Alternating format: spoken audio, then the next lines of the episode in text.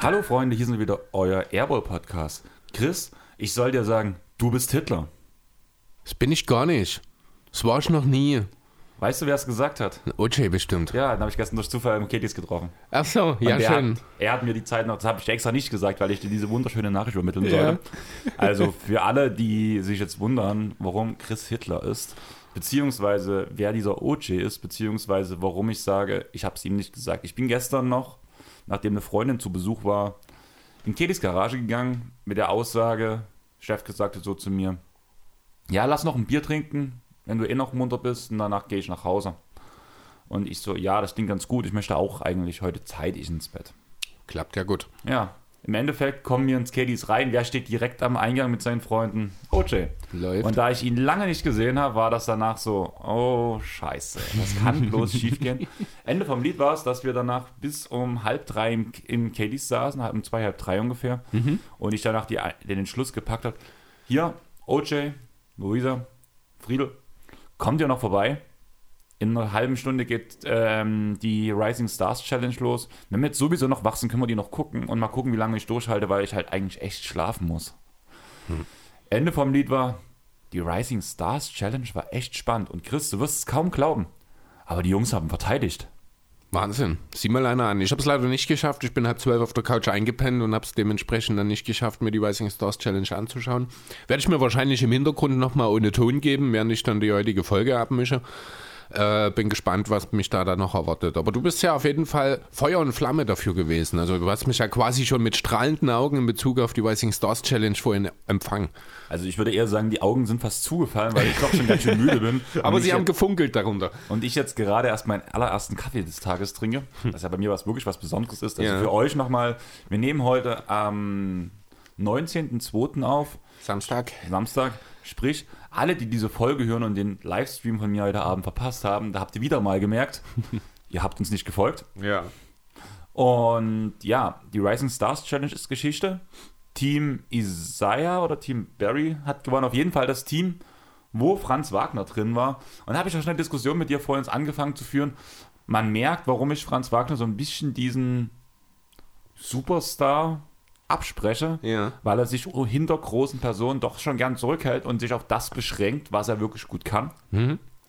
Ähnlich, so wie wir es über die, Milwaukee, äh, über die Phoenix Suns sagen, das Pferd springt nur so hoch, wie es muss. Ja, ganz genau. Das ist so ein bisschen der Punkt. Du hast natürlich recht. Jetzt aktuell in der Karriere ist es noch so, aber die ist halt noch sehr jung bei Franz, ähm, dass er, ja, ich weiß gar nicht genau, wie man das so richtig den passenden Begriff nimmt. Er nimmt sich halt so ein bisschen zurück für seine Teamkollegen sozusagen. Das ist eine Sache, die jeder Coach liebt, ohne Frage, die äh, ihn zu einem super Klugai macht, zu einem wichtigen Locker, zu einer wichtigen Lockerroom-Präsenz, auch perspektivisch sicherlich dann im Laufe seiner Karriere später mal zu einem sehr, sehr wichtigen Veteran.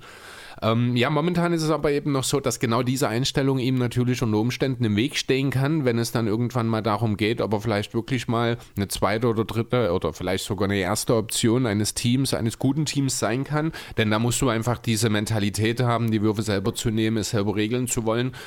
Ähm, das kann natürlich noch kommen in den nächsten zwei, drei Jahren oder vielleicht auch vier, fünf Jahren. Das ist eine Sache in der Entwicklung einer, ja, auch einfach persönlichen Reife, die man dort durchgehen muss.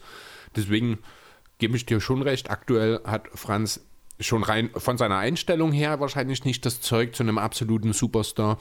Das Talent grundsätzlich finde ich ist durchaus gegeben und wenn sich da in seiner Einstellung, mit seiner Sicht auf die Dinge quasi sich das noch in den nächsten Jahren in die richtige Richtung entwickelt, wäre ich nach wie vor der Meinung, dass es zumindest für eine Nummer zwei Option in einem sehr, sehr guten Team reichen kann. Kann ich mir auch gut vorstellen. Also alles, was ich jetzt gesagt habe, wegen Franz, ist ja weniger ein Diss als mehr Respekt dafür, dass er sich halt gut eingliedern kann. Ja. Egal in welchem Team er arbeitet, er funktioniert halt einfach, muss man ganz ehrlich sagen. Und das hat er Ja gut, halt, es ist halt, auch ne, das ist jetzt sind die Magic und es ist das Rising Stars Team, also so viele Teams hat er sich noch nicht eingefügt. Ja, aber auch in Berlin und auch bei den Wolverines hat er das auch gut gemacht. Das war ja immer das, Ja, was man gut, über ihn stimmt. gesagt hat. Also Ja. es waren ja nicht die einzigen Teams. Ja, stimmt. Die einzigen Teams im NBA-Contest, wie gesagt, also die BBL habe ich da ja selber nicht so verfolgt, was das angeht und auch in Michigan. Man hat zwar ab und zu mal was von ihm gehört, man kann ja so ein bisschen sein Profil, aber da ich kein College-Basketball-Schauer bis äh, großartig bin, ist es für mich sind es quasi nur die Magic für ihn.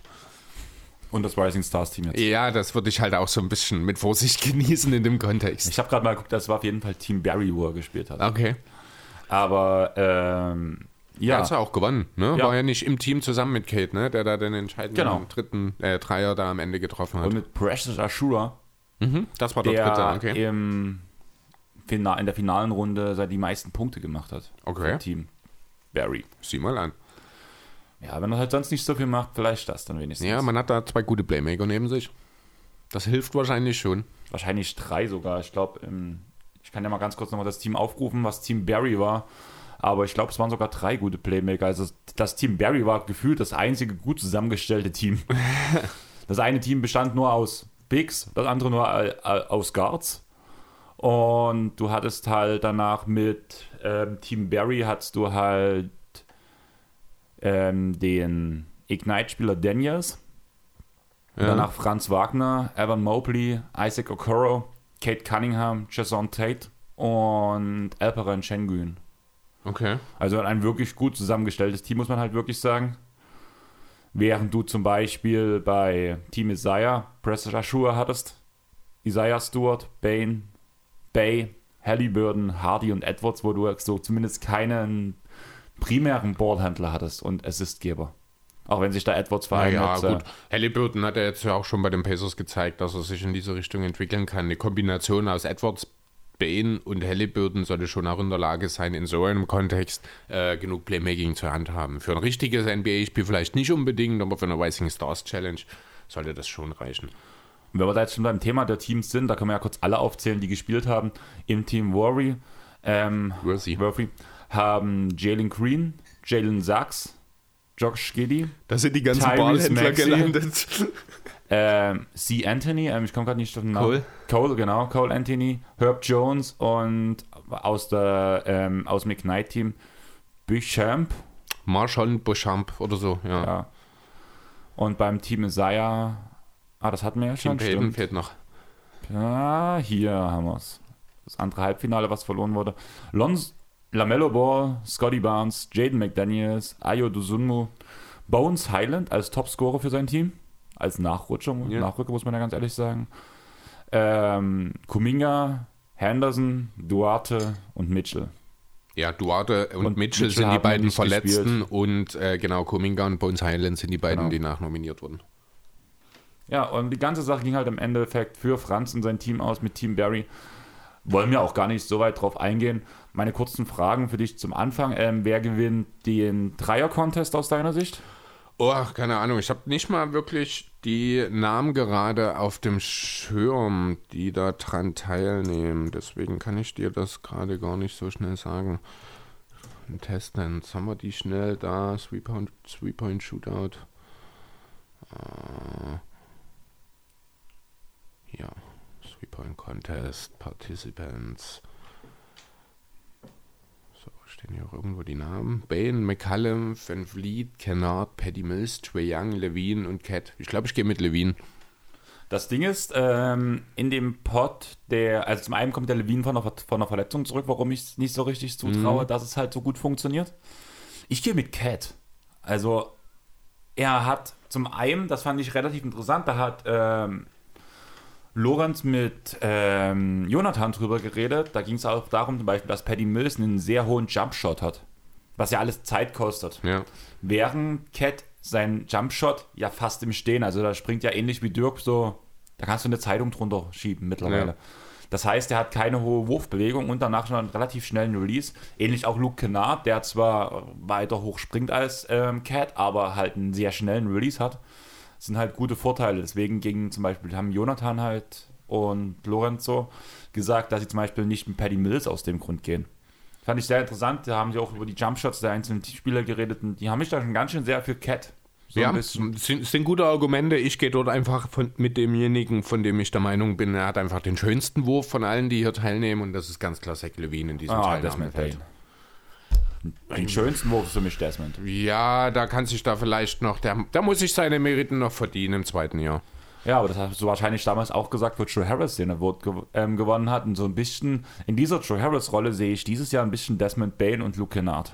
Schauen wir mal. Möglich ist es. Also die sind ja alle nicht grundlos dabei. Für eine Chance haben sie alle. Wie gesagt, Paddy Mills hatten wir damals. Du hast ihn ja schon als dein Wunschteilnehmer genannt. Der kann dir 30 Punkte bringen, der kann dir auch drei bringen. Es kann im Grunde in zwei aufeinanderfolgenden Läufen genau das jeweils passieren. Allgemein, ich hatte ja auch bei meinen Wunschteilnehmern auch Luke Kennard dabei stehen. Das fand ich halt eigentlich ganz Ja. cool, dass er danach dabei war. Hast du die Promotion von Isaiah Hartenstein gesehen im letzten Nee. Clippers-Spiel? Luke hat ja relativ abgerissen, hat auch ein Career High aufgestellt Mhm. äh, mit getroffenen Dreiern, mit sechs Stück in einem Spiel. Und er war dann, wurde danach zum Interview gebeten. Und Isaiah hat danach mit einem ähm, großen Schild Luke äh, vor der Three-Point-Champ hinter der Kamera Geil, rumgewackelt. herrlich.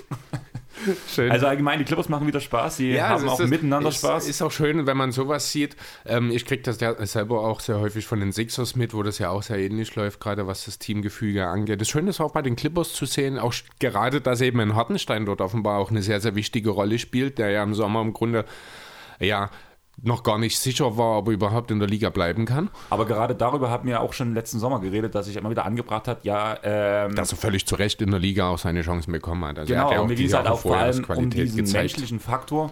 Einfach weil Isaiah ja zum Beispiel, das wäre ich immer wieder, diese Bilder, wo wir drüber geredet haben, wo er mit Paul George auf dem Boot angeln war. Einfach. Ja. Dass er halt schon, wo er noch nicht seinen festen Vertrag hat, eigentlich schon sich als fester war. Bestandteil des Teams repräsentierte, während Ja. Harry Giles nie auf solchen Teamunternehmungen zu sehen war. Ja. Und gerade jetzt mit solchen Aktionen merkt man halt einfach, dass der Junge es halt Ja, stimmt.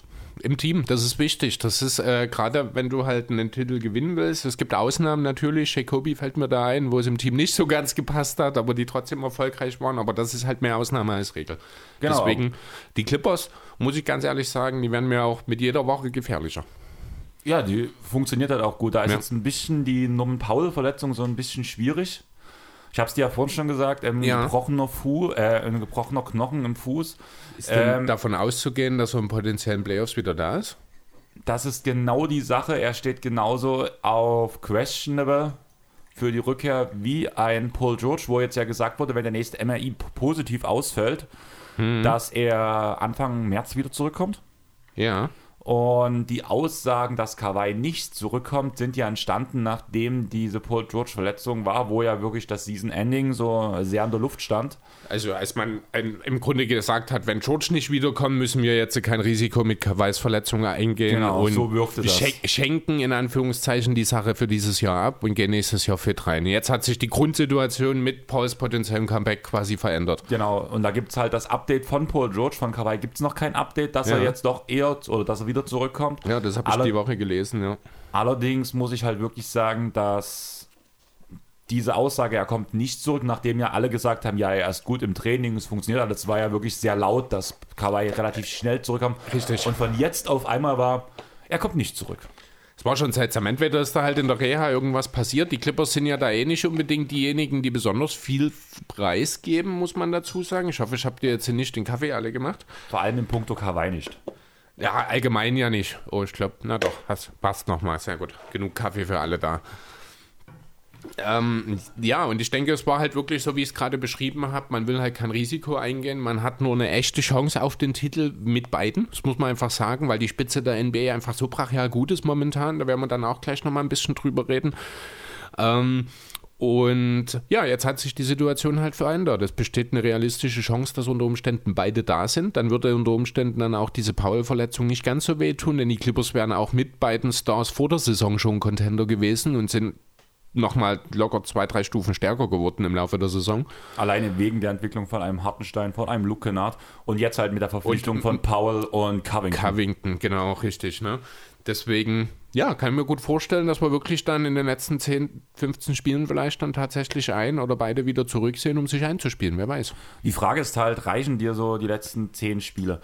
Ähnlich geht es ja genauso gerade bei den Denver Nuggets, dass man halt sagt, dass Jamal Murray und Michael Porter Jr. vielleicht sogar vor den Playoffs zurückkommen und dass die danach einen echten Push machen können. Die Frage ist, nach so einer langen Verletzung, das sehe ich danach Murray vor allem im selben Bereich wie Kawhi, sag ich mal so, und einen Michael Porter Jr. in einer ähnlichen Skala wie Paul George.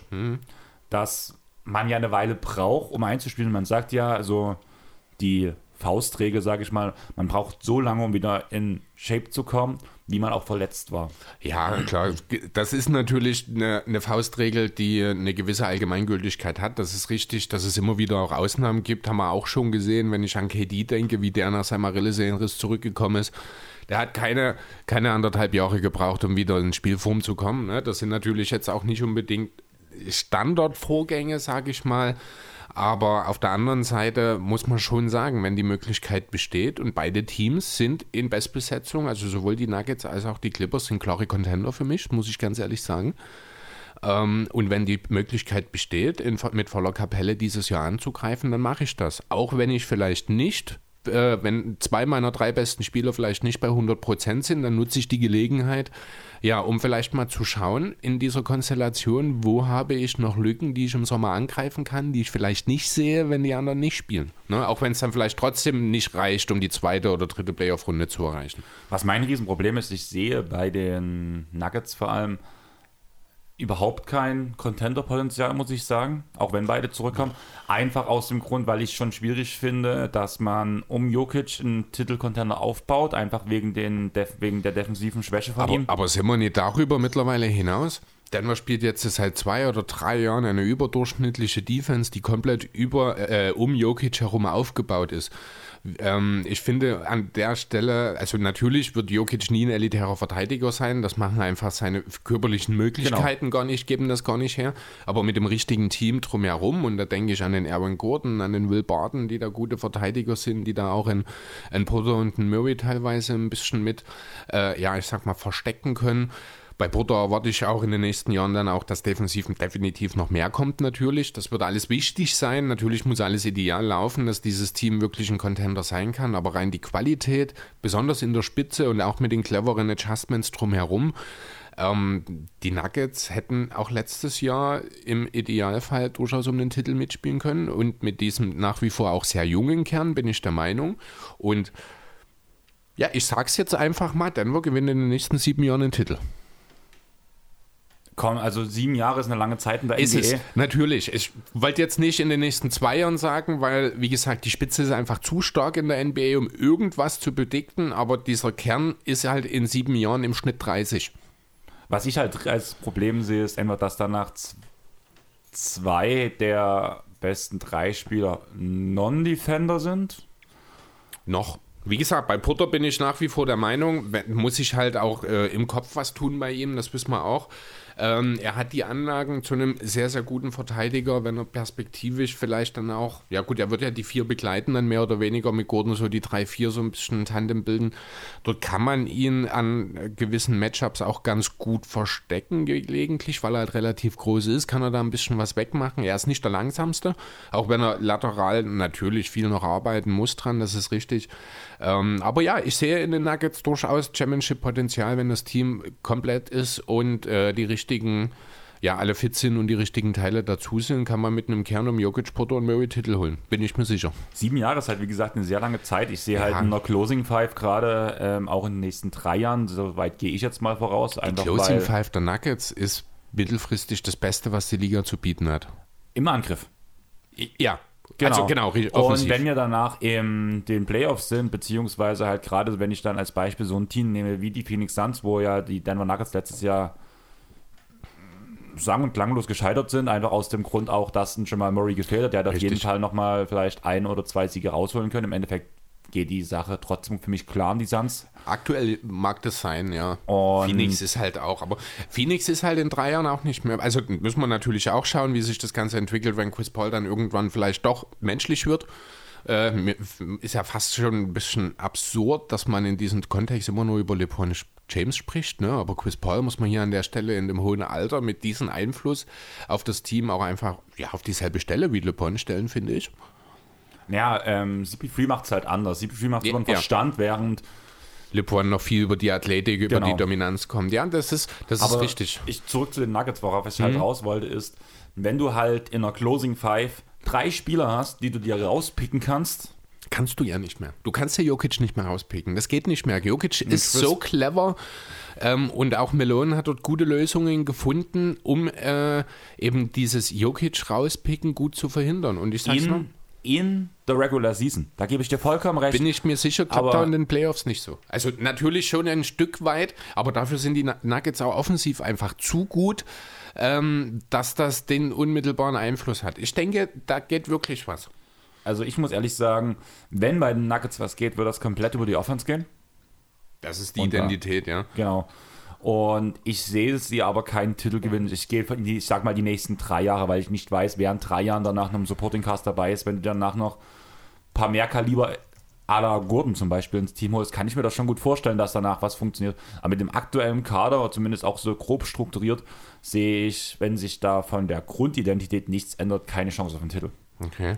Einfach weil du dann Spieler hast, die äh, diese Schwachstellen gnadenlos angreifen, sei es danach im, im Osten ein Kawhi Leonard, ein LeBron James, ein Chris Paul, auch ein Devin Booker muss man jetzt mittlerweile in dem Punkt auf jeden Fall nennen, der sowas schon abusen kann. Oder danach halt im Westen, wer aus diesem Nuggets-Team soll deinen Joel Embiid aufhalten? Ja, aber auf der anderen Seite auch, wenn diese Nuggets fit sind, wer soll sich denn um Michael Porter Jr. und Jamal Murray kümmern? Naja, Clippers hast du genug Spieler.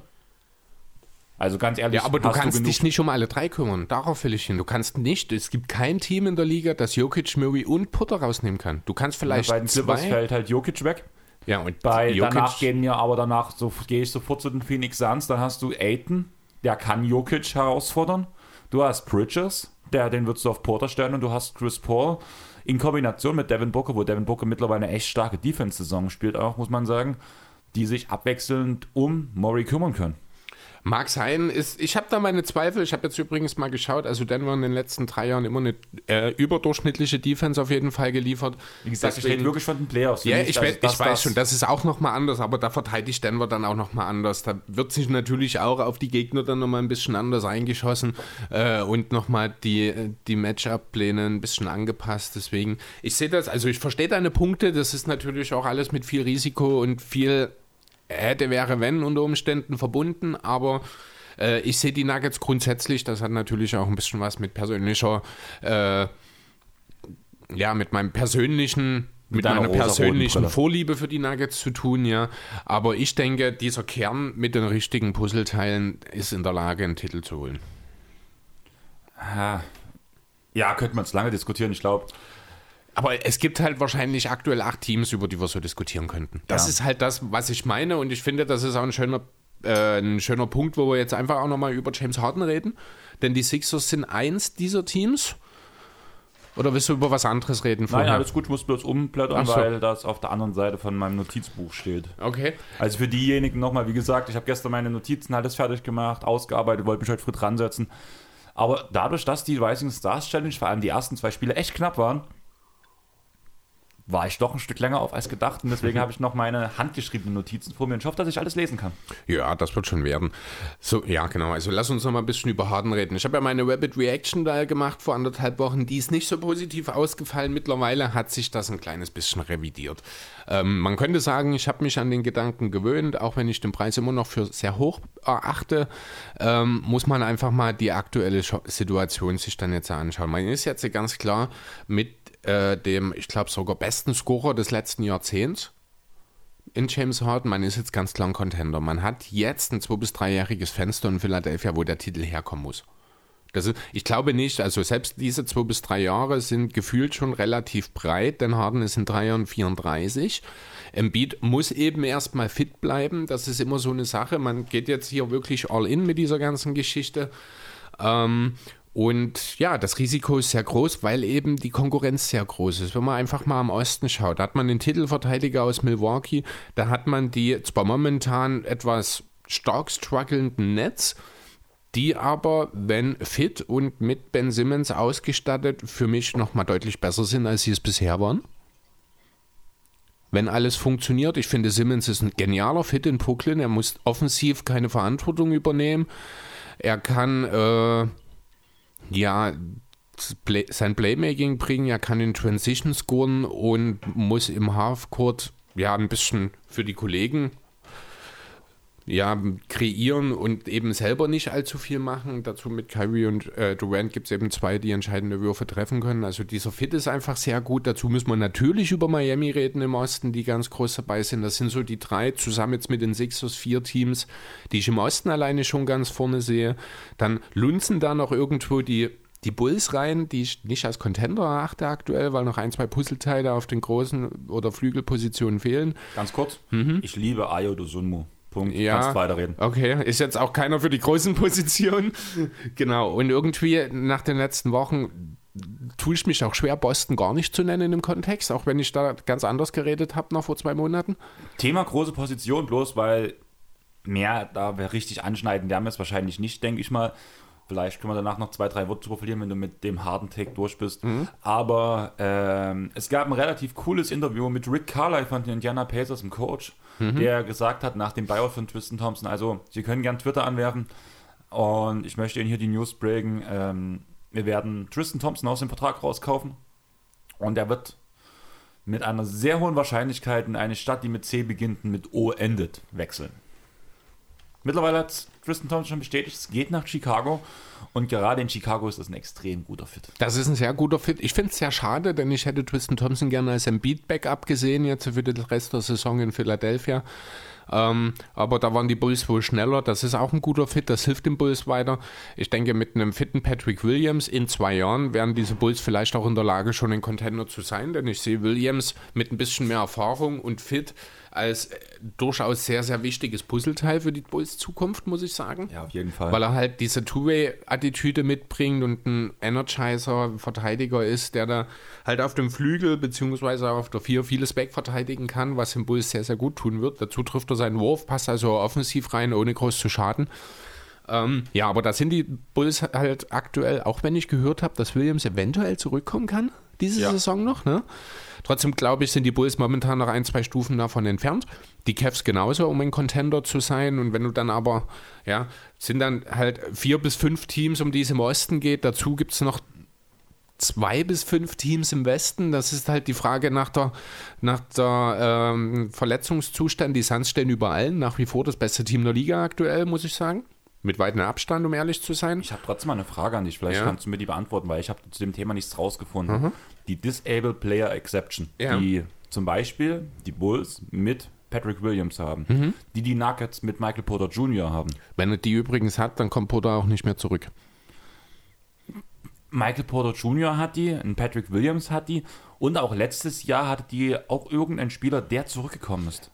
Okay, also grundsätzlich erstmal, das haben nicht die Spieler. Die, die, die ja, Teams, die können die beantragen, sind ich glaube dann, ich weiß gar nicht, 10 oder 20 Prozent des ursprünglichen äh, Gehalts, also Jahresgehalts, was man dann nochmal, ohne gegen den Cap zu zählen, äh, einen Free Agent quasi nachverpflichten kann, genau.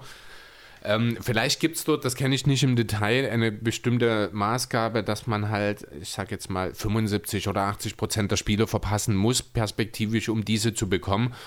Ähm, manchmal ist es ja auch so, man erwartet wirklich, dass ein Spieler die ganze Saison raus ist, vielleicht schon sich vor der Saison verletzt hat und dann doch unerwarteterweise im März zurückkommt und dann hat man am Anfang der Saison schon diese Exception bekommen.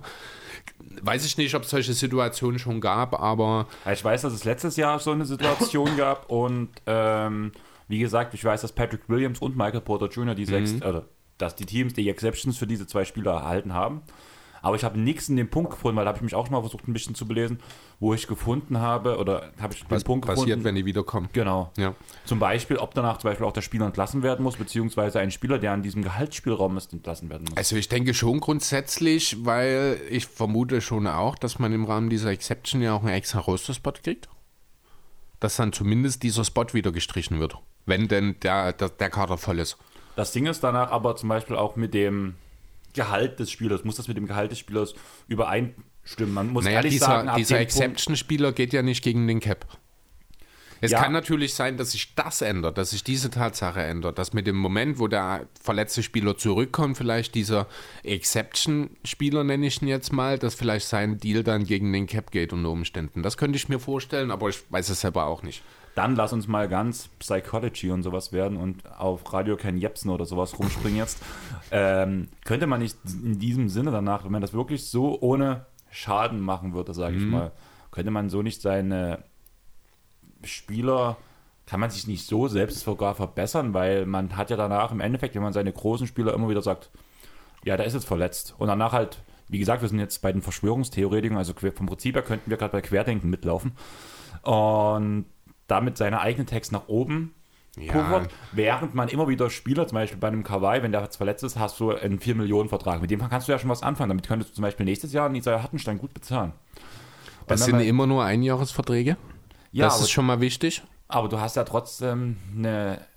Ja, nee, nein, dann funktioniert die Bildrechte ja nicht mehr. Schade. Nee, das ist genau, also Ja. das funktioniert alles, ich weiß, was du meinst, das funktioniert aber schon alleine deswegen nicht, weil das ja alles intensiv geprüft wird. Es ist ja nicht so, dass das Team an die NBA herangeht und sagt, jetzt im Falle der, der, der Clippers zum Beispiel, hey, hier, Wir haben keine Adam- für Kawaii bekommen. Oder haben keine beantragt. keine beantragt, weil er ja auf, dass er zurückkommt ähm, bis zum Ende der Saison. Ne? Unser guter Freund, der Paul, der Paul Georgi hier, der hat sich jetzt verletzt. Wir wissen noch nicht, wie es aussieht. Es könnte eventuell sein, dass er bis zum Ende der Saison ausfällt. Können wir denn da eine Exception bekommen? Dann sagt die NBA natürlich nein.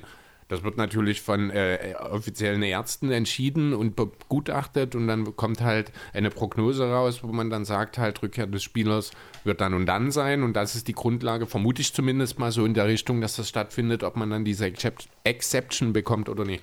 Ja, also gebe ich dir vollkommen recht, dass es auch von den Ärzten geprüft wird. Ist ja ähnlich. Da werden wir wieder bei meinen Verschwörungstheoretikern. Corona wurde von Ärzten auch offiziell bestätigt. Und die Leute glauben noch nicht dran. Kommt drauf an, auf welche, an welche Leute du dann denkst.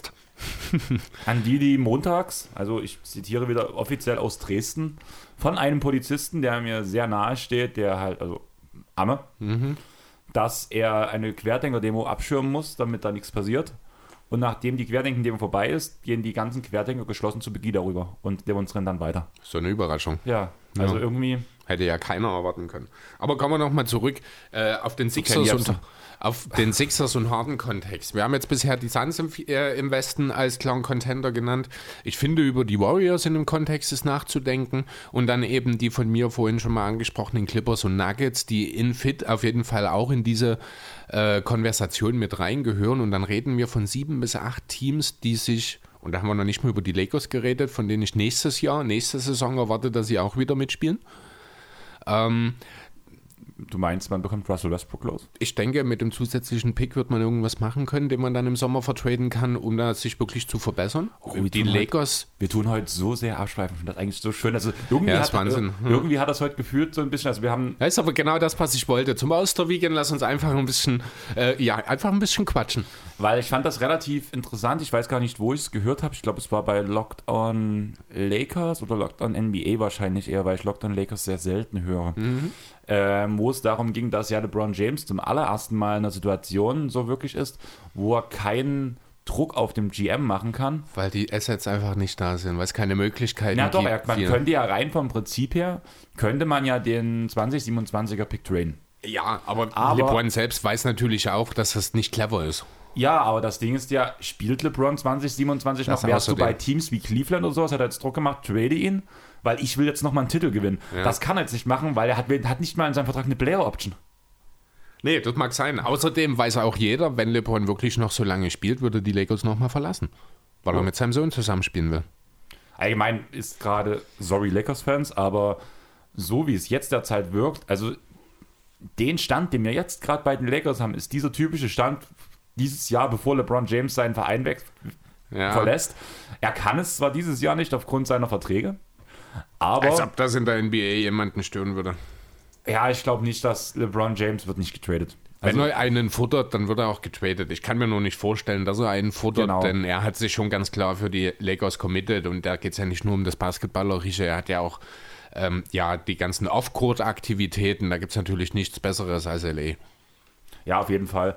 Aber so ein bisschen lustig finde ich schon, weil sonst mit seinen One-Plus-One-Deals, die er hatte, hat er sich immer in eine sehr komfortable Lage gebracht, Ja. wo er schon Druck aufs Management machen konnte, was er jetzt dieses Jahr einfach nicht machen konnte. Sonst hätte ich mir vorstellen können, gerade in so einer Situation bei Cleveland damals, dass er schon gesagt hat, nimm den Pick und trade Russell Westbrook.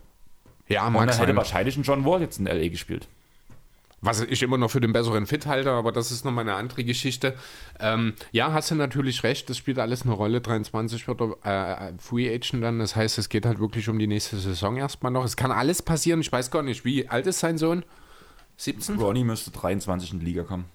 Ist das wirklich schon 23? 23 oder 24. Dann wäre das ja tatsächlich das Auslaufen, also der Zeitpunkt des auslaufenden Deals. genau, das war der Punkt, wo, ähm, warum der Vertrag so strukturiert wurde, dass Ja. die beide im selben Jahr Free Agents werden. Und wer weiß, vielleicht sehen wir in zwei Jahren Damian Lillard und die beiden James in Portland miteinander spielen. Ja, keine, also, also man ja, muss ich ja, verstehe den Punkt, ne? was du meinst, aber ich glaube irgendwie nicht. Also Ich glaube auch nicht, dass die Blazers so äh, eine komplette Saison nächstes Jahr abschenken werden. Der Plan ist ganz klar ein anderer. Ich denke, das ist allen klar geworden mittlerweile, dass man im Sommer sich kompetitiv wieder um Lillard Äh. aufstellen will. Schwierig, die müssen, müssen gar nicht abschenken, weil Bronny ist nicht so ein Talent wie sein Vater. Natürlich Der ist nicht. auch kein so ein Talent wie, sag ich mal, Nee. was aus Zach Levine geworden Du, ist. du musst, Beispiel. ja gut, das ist schwierig. Ich meine, es gibt viele Second Rounder, die es auch später noch zu Osters geschafft werden, äh, geschafft aber haben, die Levine- man das nicht vorhergesehen hat. Aber es geht ja einfach darum, du tradest, äh, du pickst ja dann nicht nur Bonnie. Du Ja, ich ja weiß. unter Umständen, auch wenn er dann vielleicht 38 ist, in LeBron James rein. Und da geht es auch wieder nicht nur um das Basketballerische, du musst ja einfach die finanziellen Aspekte, die das mitbringt, nehmen. Und dann kann ich mir schon vorstellen, dass ein potenzieller später First-Round-Pick in der Lottery gepickt wird, wenn das Team, das ihn holt, den Fokus dann halt auch so ein bisschen auf diese Marketinggeschichte legt. Gerade kleine, kleine Teams, also kleine Märkte, die jetzt vielleicht in der nächsten Zukunft nicht unbedingt was reißen wollen. Okay, sie fällt mir jetzt spontan ein. Für die wäre so ein Bonnie James Pick absolut Gold wert. Ähm, ja, gebe ich dir recht, aber ich sehe halt abschenken, dass du halt in die Richtung der Top 5 Picks kommst. So weit wird er wahrscheinlich auch nicht hochgehen. Da Genau, darum ging es eher Ja. gerade. Das war der Punkt, auf den ich ran möchte. Aber nachdem wir wieder mal abgeschweift sind und wir immer wieder zum Thema trotzdem zurückkommen, weil wir aus unseren Fehlern von damals gelernt haben, Chris, wie fühlst du dich mit James Harden? Ja, genau. Also ähm, wir waren jetzt so, haben wir jetzt die Contender haben wir eigentlich alle durch, diese 7, 8, um die es geht, was halt auch einfach für mich Du meinst, wir können nicht mehr abschweifen? ein, nee, nee, was halt für mich auch einfach so ein Thema ist, wo ich sage, jetzt all in zu gehen, ist nochmal ein viel, viel größeres Risiko, als es das vielleicht in den letzten zehn Jahren irgendwann gewesen wäre, wo es halt nicht diese große Menge an Contendern gab. Ja, einerseits ist es auch schwierig, all in zu gehen, wenn du dieses eine Überteam hast, wie es die Warriors in den letzten Jahren, also vor kurzem noch waren, sagen wir es mal, weil wenn du dort nicht das perfekte Material dazu hast, dann gehst du all in auf einer aussichtslosen Reise. So aussichtslos ist sie hier nicht, aber trotzdem sind halt die Chancen nicht besonders hoch. Ähm, das sind Risiken, das sind Zweifel, die auch die Person James Harden in diesem Kontext natürlich schürt. Ja, er hat selber in den Playoffs noch nie was gerissen, das muss man so ganz deutlich sagen. Es ist sehr unfair ihm gegenüber, weil er halt gerade in Houston ja selber auch äh, immer über die gesamte Saison sehr, sehr viel Last schultern musste, weil er das Team teilweise alleine getragen hat. Jetzt mal vielleicht die beiden Jahre, wo Russell Westbrook, wo der Fit nicht gepasst hat und Chris Paul, wo irgendwie hätte Paul alles passen müssen und wo man ja mit ein bisschen mehr Glück auch hätte den Titel ho- geholt. Das muss man ja so sagen. Wenn Chris Paul nicht seine typischen Leiden gehabt hätte und sich mal wieder verletzt hätte in den Playoffs. Ja, Da genau, ja das meine ich. Ne? Er hätte sich Paul in dem, ich weiß nicht, welche Saisons war, wo man dann eben gegen die Warriors rausgeflogen ist, auch aufgrund dieser Paul-Verletzung, wäre die nicht passiert, hätten die Rockets jetzt vielleicht einen Titel. Das ist nicht auszuschließen, genau. Trotzdem, ähm, ja, wirkt der Playoff-Harden immer noch so ein bisschen abschreckend auf den einen oder anderen, das muss man so sagen. Aber auch der Mensch James Harden hat mittlerweile einige Fragezeichen aufge äh, aufgeworfen. Ne? Da ist zum Beispiel. Da, weil du gerade sagst, der Mensch James Harden. Also du kannst dich ja gut erinnern, ich war ja so dieser typische Russell Westbrook-Hater, Mhm. den ich immer noch bin. Ja. Danach dieser Antisympathisant, Antisympathisant? Sympathisant, Sympathisant? Sympathisant ähm, gegenüber James Harden, Mhm. der ihn auch gern mal gehatet hat, aber dass sich ja vor allem in dieser Saison bei den Nets komplett gedreht hat, weil er einfach gezeigt hat in seinem ersten Jahr, wie er spielen kann. Mittlerweile durch diese Aktion hat er sich bei mir schon wieder sehr unsympathisch gemacht. Hat man ja auch beim Oster-Draft gesehen. Ja, wo er bis zum Ende durchgerutscht ist. Ja. Ähm, ja, es ist nicht nur das. Es, ist, es gibt halt mittlerweile auch einige Geschichten auch aus dem Umfeld der Nets. So ist es offenbar so, dass Harden eigentlich nie wirklich sich mit dem Spielstil der Nets so richtig committed hat. Ähm, er wollte halt seinen typischen ISO-Ball spielen, während Nash, KD und Co. eher auf eine Flow-Offense ausgelegt sind. Harden muss regelmäßig die Augen verleiert haben, wenn Nash mal wieder einen Spielzug für KD aufgezeichnet hat. Ähm, auch mit Kyrie hat es wohl zwischenmenschlich nicht gepasst, was natürlich auch diese ganze Impfthematik mit so, äh, im Zusammenhang hatte. Ähm, es heißt, er wollte einfach nur den einfachen Ring abstauben, was halt nicht geht, wenn der eine Coaster nur Teilzeit arbeitet und der andere jetzt eben verletzt ist und das muss ihm alles so ein bisschen runtergezogen haben. Angeblich ist ja Philly auch immer die erste Wahl gewesen, das glaube ich ihm sogar, denn äh, die Tatsache, dass er damals nicht in Philly gelandet ist, war nicht seine Schuld, sondern die, und das muss man ganz deutlich sagen, von Daryl Morey. Damals habe ich noch diese Entscheidung äh, absolut unterstützt. Jetzt, anderthalb Jahre später, sieht man natürlich ganz schön doof aus damit. Ähm, ja, und trotz all dem muss ich sagen, fängt langsam an, der Optimismus zu überwiegen. Man muss vielleicht nochmal sagen, ich habe es letzte Woche Freitag mit Tim und Tobi hier gesagt, ähm, ich bin wahrscheinlich kein oder ich wäre kein guter GM für einen Contender, weil ich würde keinen All-In-Move gehen, der meine Zukunft gefährdet. Also dieser Deal der Lakers für AD wäre schon schwierig gewesen. Jeder Deal, der irgendwann mal für Russell Westbrook gemacht wurde, ist schwierig. Auch dieser harten Deal, ich persönlich hätte so nicht gemacht, einfach weil mir zu viel äh, weil ich zu viel Wert dort auf die Offense, äh, auf die Zukunft lege, als dass ich für das Hier und Jetzt oder irgendein Brooklyn Nets Deal aus den Jahren unter Billy King, könnte man genauso nennen, ähm, sowas wird es bei mir nicht geben. Deswegen werde ich nie hundertprozentig einverstanden sein mit solchen Arten von Deals.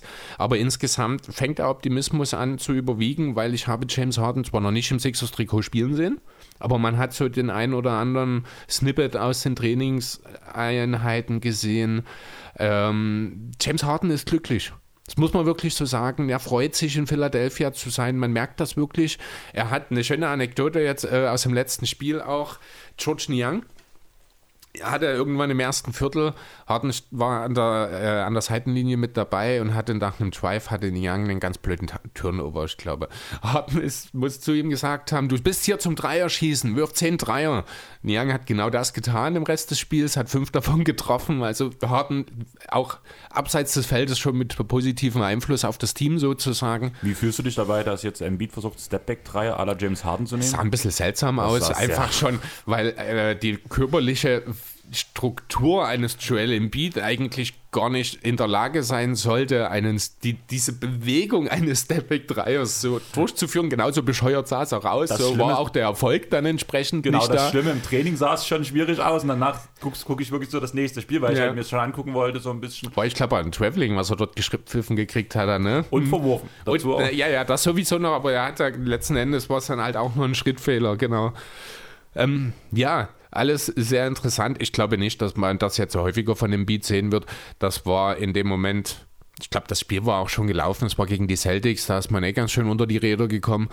Ähm, ja, muss man jetzt nicht überbewerten, sah aber sehr seltsam aus und hat kurz auf Fragezeichen bei mir gesorgt. Ja. ja, dann bleibt noch die Thematik mit der Option. Das ging ja auch ganz schön hin und her. Ähm, als ich die Aufnahme, da war ja die Deadline an sich auch noch gar nicht durch bei meiner Rapid Reaction alles. Da hieß es noch, Harden hätte die Option noch gezogen. Das hat er jetzt nicht getan. Das finde ich gut. Muss ich ganz ehrlich sagen denn das lässt die Möglichkeit offen, dass er jetzt schon in diesem Sommer einen langen Vertrag unterschreibt und damit ist der alte Harden ein Jahr jünger am Ende seines Vertrages, als er es wäre, wenn er seine Option zieht. Dann machen wir uns nichts vor. Selbst wenn er die zieht, müsste Philly ihn im Jahr dann aufbezahlen.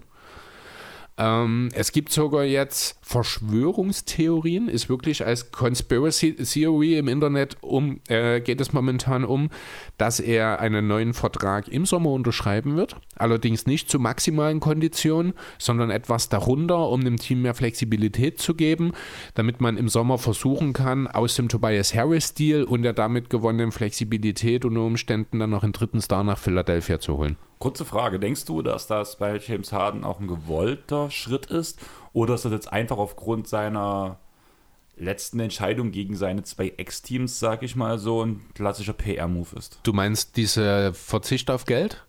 Ich denke, ich glaube, dass wirklich James Harden will einen Titel. Okay. Deswegen ist er nach Brooklyn gegangen, deswegen ist er jetzt in Philly, deswegen wollte er weg aus Houston.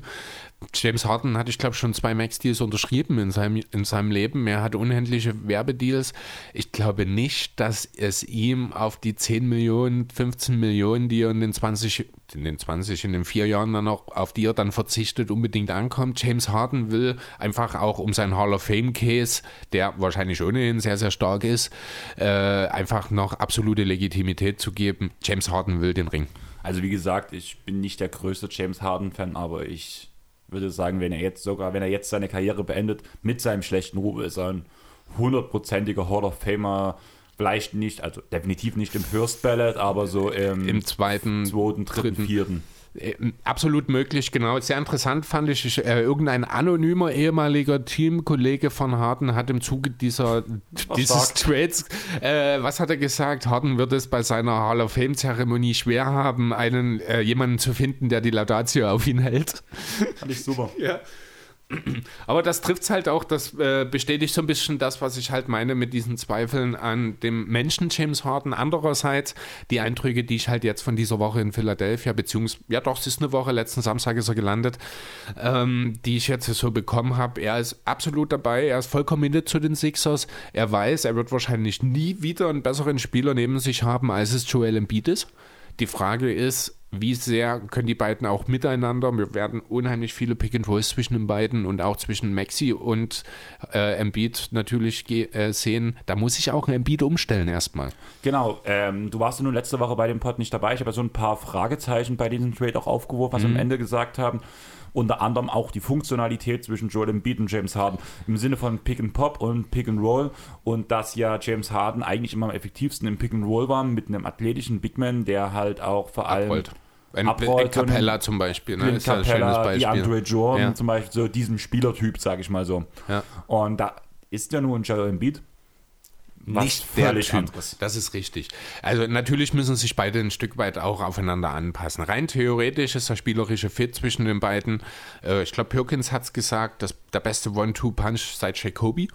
Von der Fußball äh, basketballerischen Qualität gehe ich da absolut mit. In dem Punkt würde ich auch auf jeden Fall nochmal auf Julius Schubert, Just a Kid from Germany, verweisen, der ein sehr gutes Video dazu gemacht hat, Mhm. wie James Harden mit Joel Embiid zusammen funktionieren könnte oder sollte, wenn alles Sollte ich mir vielleicht läuft. auch mal anschauen, Ja, hab ist ich noch gar nicht gut, gesehen, okay. Vor allem, wo es danach darum geht, um die Short Roll und von wo man welch, welcher Spieler von wo am liebsten die Würfe nimmt Mhm. und wie man das im Pick and Roll miteinander kombinieren kann und dass es eigentlich eine unaufhaltsame Waffe sein müsste. Ist, muss es sein. Ist tatsächlich so, worauf es auch ankommt, ist, dass, äh, auch wenn das jetzt nach den Brooklyn-Aussagen nicht unbedingt so super realistisch daherkommt, dass man Harden ein bisschen aus dieser ISO-Play-Geschichte rausholt.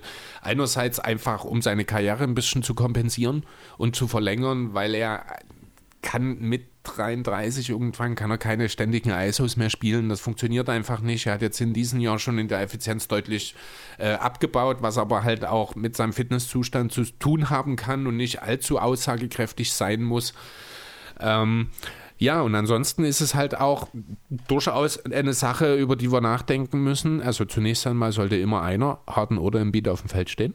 Da erwarte ich, dass Doc Rivers, vielleicht ja dann auch mit Mike D'Antoni demnächst zusammen, der ja angeblich als äh, Kandidat für den Coaching-Staff für Doc Rivers im Gespräch ist, ähm, dass dieses Staggering stattfindet. Im Idealfall ist auch immer einer von beiden mit Maxi dabei, damit immer die Entlastung im Playmaking auch da ist, denn da ist jetzt halt auch dann in Sachen Playmaking nach Harden und Maxi doch eine Lücke entstanden wieder. Also was heißt wieder? Die hat ja mehr oder weniger ohnehin schon, die hat es ja ohnehin schon gegeben. Die ist jetzt halt größer geworden, weil man Curry noch mit abgegeben hat, der da ein bisschen sekundäres Ballhandling mitbringen konnte. Aber das ist jetzt nicht Ja, das und du super hast- größte Du Problem. hast James Harden dafür bekommen, als Ja, eben. weiterspielst. Also ein, eine der geilsten Fragen, die ich in der Sixers Nation nach dem Trade gelesen habe, war, wie wollen wir denn äh, Seth Curry jetzt ersetzen? Wie wäre es mit James Harden? Ich kann mich an diesen Dialog erinnern, weil ich Ja. dir genau dieselbe Frage gestellt habe, wo ich noch nicht drüber nachgedacht Genau. habe. Also man, man, manchmal ist es halt auch wirklich schwierig, dann äh, in die Köpfe von manchen Fans reinzuschauen, äh, welche, welche Gedanken da dort so sich zusammensetzen Ich manchmal. habe mir halt gesagt, ihr habt keinen Terrence Mann. Nö, brauchen wir ja aber auch nicht. Aber hättet ihr gern. Das hat man jetzt auch schon, ich glaube, das sage ich jetzt schon zum vierten Mal in der Aufnahme. Ein Spielertyp wie Terrence Mann, der würde jedem Team gut tun. Genau. Ja. Das, das, ich ich höre es bloß jedes Mal Ja, gerne. ja, ja. Auch ein Spielertyp wie Matthias Teiber würde jedem Team gu- gut tun. Deswegen wollten die Nets ihn ja unbedingt haben. Um ihn auch noch in einen Pod reinzubringen. Ein Spielertyp wie Brandon Boston Jr. würde nicht jedem Team gut tun. Ähm, ja, ansonsten, also man muss halt auch schauen jetzt, wessen Team das ist. Ich finde, das hat Embiid sehr deutlich in Spiel 1 nach Bekanntwerden des Trades klar gemacht. Also das zweitschnellste 40-Punkte-Triple-Double der NBA-Geschichte aufgelegt hat. Schneller war nur James Harden übrigens. Ähm, muss man schauen. Natürlich gibt es hier und da so ein bisschen Abstimmungsprobleme oder potenzielle Sachen in das, äh, im Thema Abstimmung, die man noch eruieren muss. Aber es ist halt auch noch, es sind noch zwei Monate, zweieinhalb Monate Zeit, bis die Saison vorbei ist. Harden und Embiid haben noch eine ganze Menge Zeit entsprechend sich aufeinander abzustimmen. Das Pick and Roll, wenn man es regelmäßig läuft, ich glaube, da wird nicht viel Abstimmung notwendig sein. Embiid kann auch hart abrollen. Ne? Also es ist jetzt nicht so, dass er das nicht kann, es ist nur nicht sein präferiertes äh, Gebiet, weil er einfach viel zu talentiert ist, um auf einen Wohlman sich reduzieren zu lassen. Das muss man einfach sagen. Ich glaube, es gibt nur zwei, es gibt zwei Spieler in der NBA, die in Sachen Post-Ups in ihrer eigenen Liga spielen. Das sind Embiid und Jokic. Das sind die einzigen, die über einen Punkt pro Possession aus diesen Plays generieren. Ähm, die nächsten sind dann schon in einem Bereich, wo wir nicht mehr darüber reden sollten. Deswegen, das muss natürlich beibehalten werden und da kommen wir an den Punkt, wo wir schauen müssen, was kann James Harden abseits des Balles leisten. Das ist das große, das, das ist tatsächlich das, wo ich die größten Fragezeichen Soll ich sehe. sagen, was er kann? Nicht viel. Rumstehen. Ja, eben, genau. Das ist das, was mir äh, noch am meisten Sorgen bereitet, denn ganz ehrlich, ein James Harden, der sich abseits des Balles bewegt, während ein Embiid auf dem Feld steht und im Idealfall dann noch ein bisschen Shooting, Maxi als sekundärer Ballhändler, dazu mal zu Niang zum Beispiel. Dieses Team kann niemand aufhalten. Offensiv. Ne, wenn du dann im Sommer noch ein, zwei Shooter in der Tiefe noch ergänzt, die jetzt aktuell vielleicht doch noch ein bisschen abgehen, dann ist das eine absolute, gerade offensiv eine absolute Macht, die ja vielleicht nicht ganz auf dem Niveau der Mavs letztes Jahr bewe sich bewegen kann, aber definitiv ein historisch sehr, sehr nennenswerter Offens auf die äh, hinlegen kann. Und dazu dann noch mit, einig, mit einigen elitären Verteidigern im Kader je länger ich drüber nachdenke, desto mehr müssen die Sixers in den nächsten zwei Jahren einen Titel holen. Ähm, da habe ich eine gute Frage. Ist Doc Rivers der richtige Coach dafür? Ach, keine Ahnung, ich weiß es nicht. Weil- Darüber wird, seit er nach Philadelphia gekommen ist, geredet. Doc Rivers hat, ich glaube, die meisten sieben Spieleserien in der NBA-Historie in den Playoffs verloren, wenn mich nicht alles täuscht. Er hat die meisten deutlichen äh, Führungen noch hergespielt, sowohl in Regular Season als auch in Playoffs, ich glaube. Ähm, also die Gegner von Doc Rivers sind bekannt für Comebacks. Das würde in potenziellen Finals gegen die, äh, gegen die Clippers sehr, sehr schwierig werden. ähm, ja, keine Ahnung, ich weiß es nicht. Es ist, es ist immer schwierig, ein Coach, der ja doch sehr, sehr als Players-Coach bekannt ist. Das sind nicht unbedingt die Typen, die im Endeffekt mit ihren Access und O's den Unterschied in einer Play Playoff- oder Final-Serie machen können. Es ist durchaus möglich, dass wir in einem Jahr drüber reden, ob Doc Rivers der richtige Mann ist. Deswegen ist ja auch Dean Tony gerade im Gespräch für die, Clip, äh, für die Sixers. Was mich halt vor allem so ein bisschen, oder was mir Fragezeichen offen setzt, ist halt einfach die Situation rund um, wir trainieren nicht viel, was James Harden erstmal zugute kommt, weil wir werden viel Isoball spielen, was sowohl für Embiid gut ist und was auch für den James Harden gut ist. Das größte Fragezeichen, was ich aber sehe, Rivers ist bekannt, seine Stars nicht zu staggern. Das hat er in allen seinen Teams bis jetzt nicht Ja. mal geschafft. Selbst mit der Big Three in Boston, die hat er nicht mal gestaggert bekommen. Und jetzt hast du zwei Stars. Also gerade James Harden ist ein Spieler, der kann ein komplettes Spiel übernehmen. Joel Embiid ist ein Spieler, der kann allein ein komplettes Spiel übernehmen. Wenn Ja. du zwei solche hast und immer einen davon auf dem Feld hast über die kompletten 48 Minuten, ist das perfekt. Und das muss, und wir sind, wir reden ja hier davon, wir reden hier von vielleicht zwölf Minuten. Ja, also beide werden um die 36 Minuten spielen. Davon werden 24, also ein halbes Spiel, stehen die eh gemeinsam auf dem Feld. Und dann sind dann halt zwölf Minuten, die du ein bisschen stackern musst. Da kannst du, da kommen wir an den Punkt, wo wir noch ein Backup brauchen für Embiid. Ich glaube nicht, dass Millsap das leisten kann. Nicht auf dem Niveau, wie es ein Drummond gemacht hat, jedenfalls. Ähm, und ja, gut, ein Backup für Harden in dem Sinne. Also, wenn Harden nicht auf dem Feld ist, muss Maxi spielen. Das ist klar, weil ansonsten, wie gesagt, ist das Thema Ballhändler in dem Team immer noch ein bisschen schwierig. Äh, worüber wir jetzt noch gar nicht geredet haben, ist Tobias Harris, der natürlich auch gerade offensiv viel Last nehmen kann, immer mal so für ein paar Aber- Phasen im Spiel. Ich glaube, dieser Trade hat tut Tobias Harris echt gut. Zum einen ist er nicht mehr der Sündenbock, bin ich der Meinung. Oh, ich, das ist, ich, äh, Sündenböcke gibt es genug im Kader. Sündenböcke gibt's, da gibt es einen Danny Queen, da gibt es einen Krugmatz, da gibt es, ja gut, einen Ben Simmons nicht mehr. Äh, Also ich sag mal so, außerhalb der Sixers Bubble, Ja. aus seiner Bubble, zumindest so, was ich so mitbekommen habe, auch da ist, immer noch, nee, da ist immer noch Danny Queen das größte Problem momentan in Philly. Ja, aber so in der öffentlichen Also, Wahrnehmung ist, Problem. blei- ist es Tobias Harris am Ende auch wegen des Vertrages. Muss man ganz ehrlich sagen. Ja, das ist aber, das hat wirklich sehr, sehr viel nur mit dem Vertrag zu tun, denn wer Tobias Harris spielen sieht, der weiß genau, was für einen Wert der Kerl hat. Er ist ja auch besser geworden. Also er hat eine Er ist ein bisschen langsam in die Saison gestartet. Genau. Ja. Und ich glaube, da tut halt noch viel von diesem negativen Flair davon zehren, muss man ganz ehrlich sagen. Aber gerade jetzt mit einem James Harden, das bringt offene Würfe für, für einen Tobias Harris. Ein Play, das bringt einen Playmaker, den er vorher nicht hatte, muss man ganz ehrlich sagen. Ja. Und einfach, es nimmt ihn Last, weil er wird jetzt nur noch vom drittbesten Verteidiger im Endeffekt verteidigt. Ja, und er kann dann auch seine ähm, nach wie vor, wie ich finde, underrated Defense, die er äh, auf, dem, auf der 4 mitbringen kann, äh, kann er dann jetzt vielleicht auch noch mal ein bisschen besser mit einsetzen, sodass er defensiv noch mal einen Schritt machen kann. Also auch Harris wird natürlich nie ein super Verteidiger werden, aber er ist clever, er ist kräftig, gerade als Vierer finde ich, macht er das auch sehr, sehr gut in den meisten Fällen. Und ja, wenn dort dann das Niveau noch mal ein kleines bisschen hochgehen kann, einfach weil er offensiv weniger Aufwand betreiben muss für seine Punkte, dann ist das auch eine Sache, die äh, ja eine Two-Way-Verbesserung zur Folge hat. Das stimmt schon, ja. Also Harden bringt viele, viele positive Sachen mit im Hier und Jetzt, ähm, aber eben wahrscheinlich nicht für allzu lang. Genau, so sehe ich das auch. Wollen wir langsam mal von deinem Philadelphia-Team weggehen oder möchtest du noch eine Stunde darüber reden? Ich denke, das Nötigste haben wir jetzt dazu gesagt. Ich bin optimistisch jetzt. Mal sehen, wenn es dann nach dem All-Star-Break losgeht und Harden die ersten Spiele gespielt hat oder spielen wird, da werde ich äh, dann mal schauen, wie mir das Ganze gefällt. Aber jetzt aktuell muss ich sagen, seit der Trade-Deadline ist meine Meinung zu diesem Trade Stück für Stück auch wirklich besser geworden. Das freut mich für dich so schlecht drauf, wie du warst. Das war wirklich, in dem ersten Moment war das echt, ich sag nur nein, nein, nein, nein, nein, nein, nein, nein, nein. Ja, aber wir haben es, ich würde das Thema zumindest noch mal kurz anreißen wollen, einfach weil ich es schon interessant finde, mit Tristan Thompson in Chicago. Ja. Könntest du dir vorstellen, dass in gewi- gewissen Matchups in der Closing Five statt Vucevic ein Tristan Thompson auf dem Feld steht? Sicher, gegen die Sixers zum Beispiel. Ne?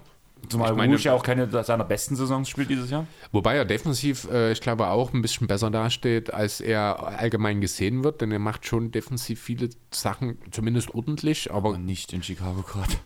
zuletzt, nicht. also ähm, die, er hat Anfang der Saison beziehungsweise Mitte der Saison hat das defensiv teilweise auch sehr gut ausgesehen, aber dann kamen halt diese ganzen Verletzungen, gerade Lonzo und Caruso, die haben halt auch mit ihrer Art der Defense in Vucevic in der Zone sehr entlastet. Genau, und ja, das Problem ist halt einfach bei ähm, Wusch, er kann halt schon mal gegen einen Sender stehen.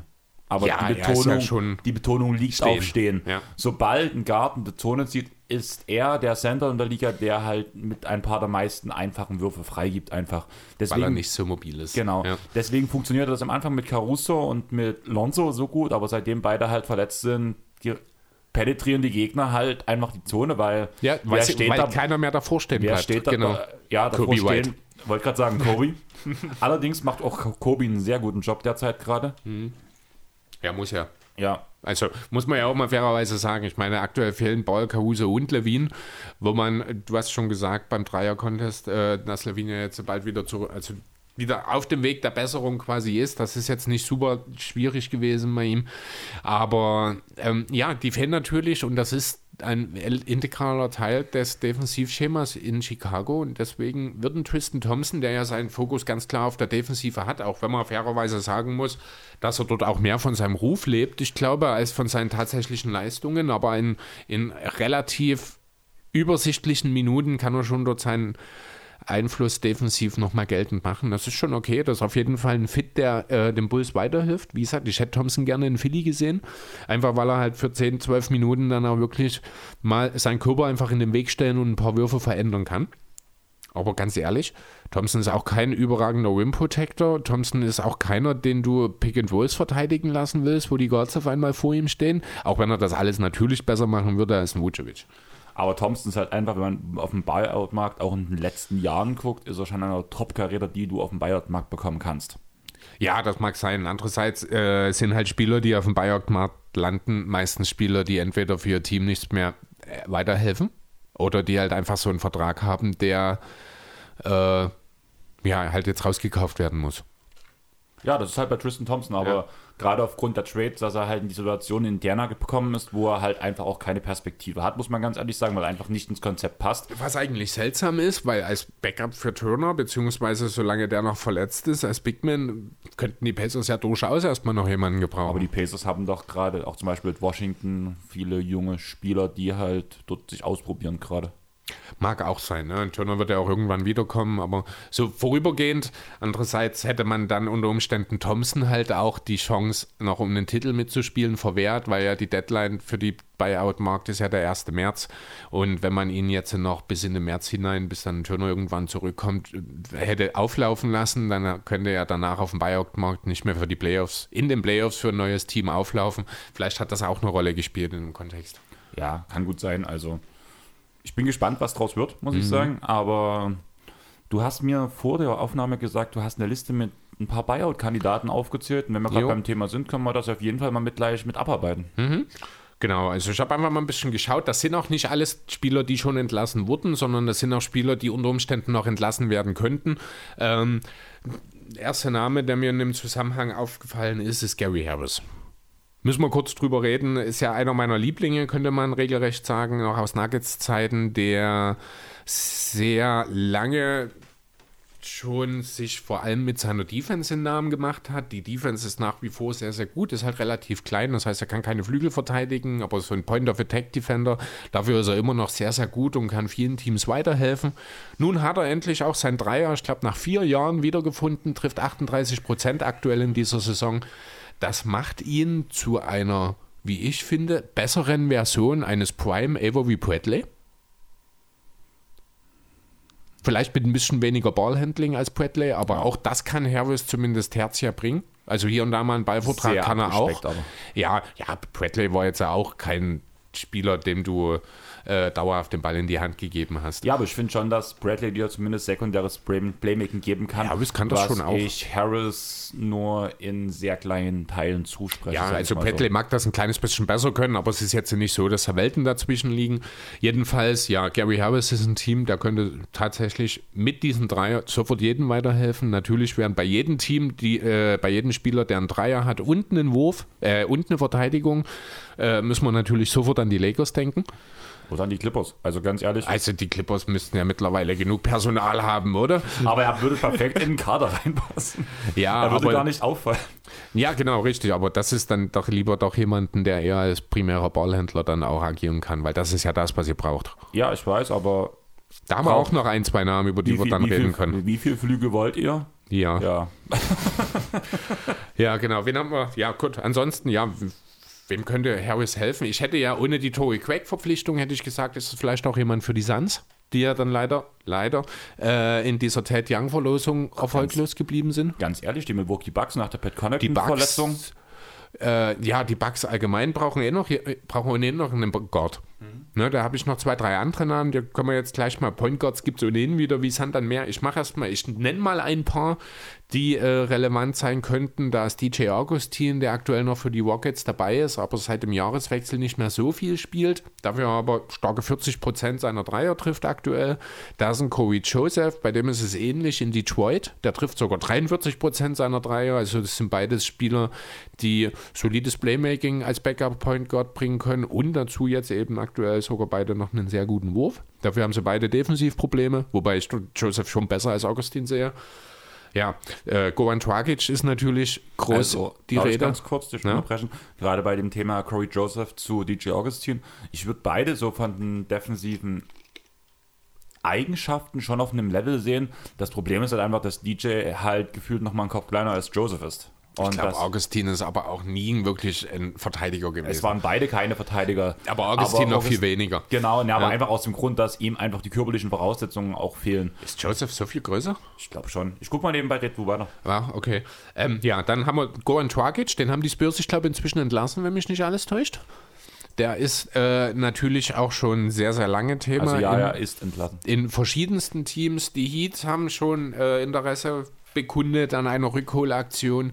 Milwaukee haben wir gerade eben schon im Traum von Point Guards genannt, die relevant wären. Die Clippers natürlich äh, wären jemand, wo ich mir einen Dragic sehr gut vorstellen kann. Also bloß mal ganz kurz die Joe mhm. zu Corey Joseph. Ähm, Augustin ist 1,80 und Joseph 1,91. Ah, okay, Und gut. das sind schon danach Ja. relevanten, Ja, relevante doch, das ist okay. Unterschiede. Das stimmt, ja. Dass Augustin so klein ist, hatte ich tatsächlich nicht auf dem Schirm.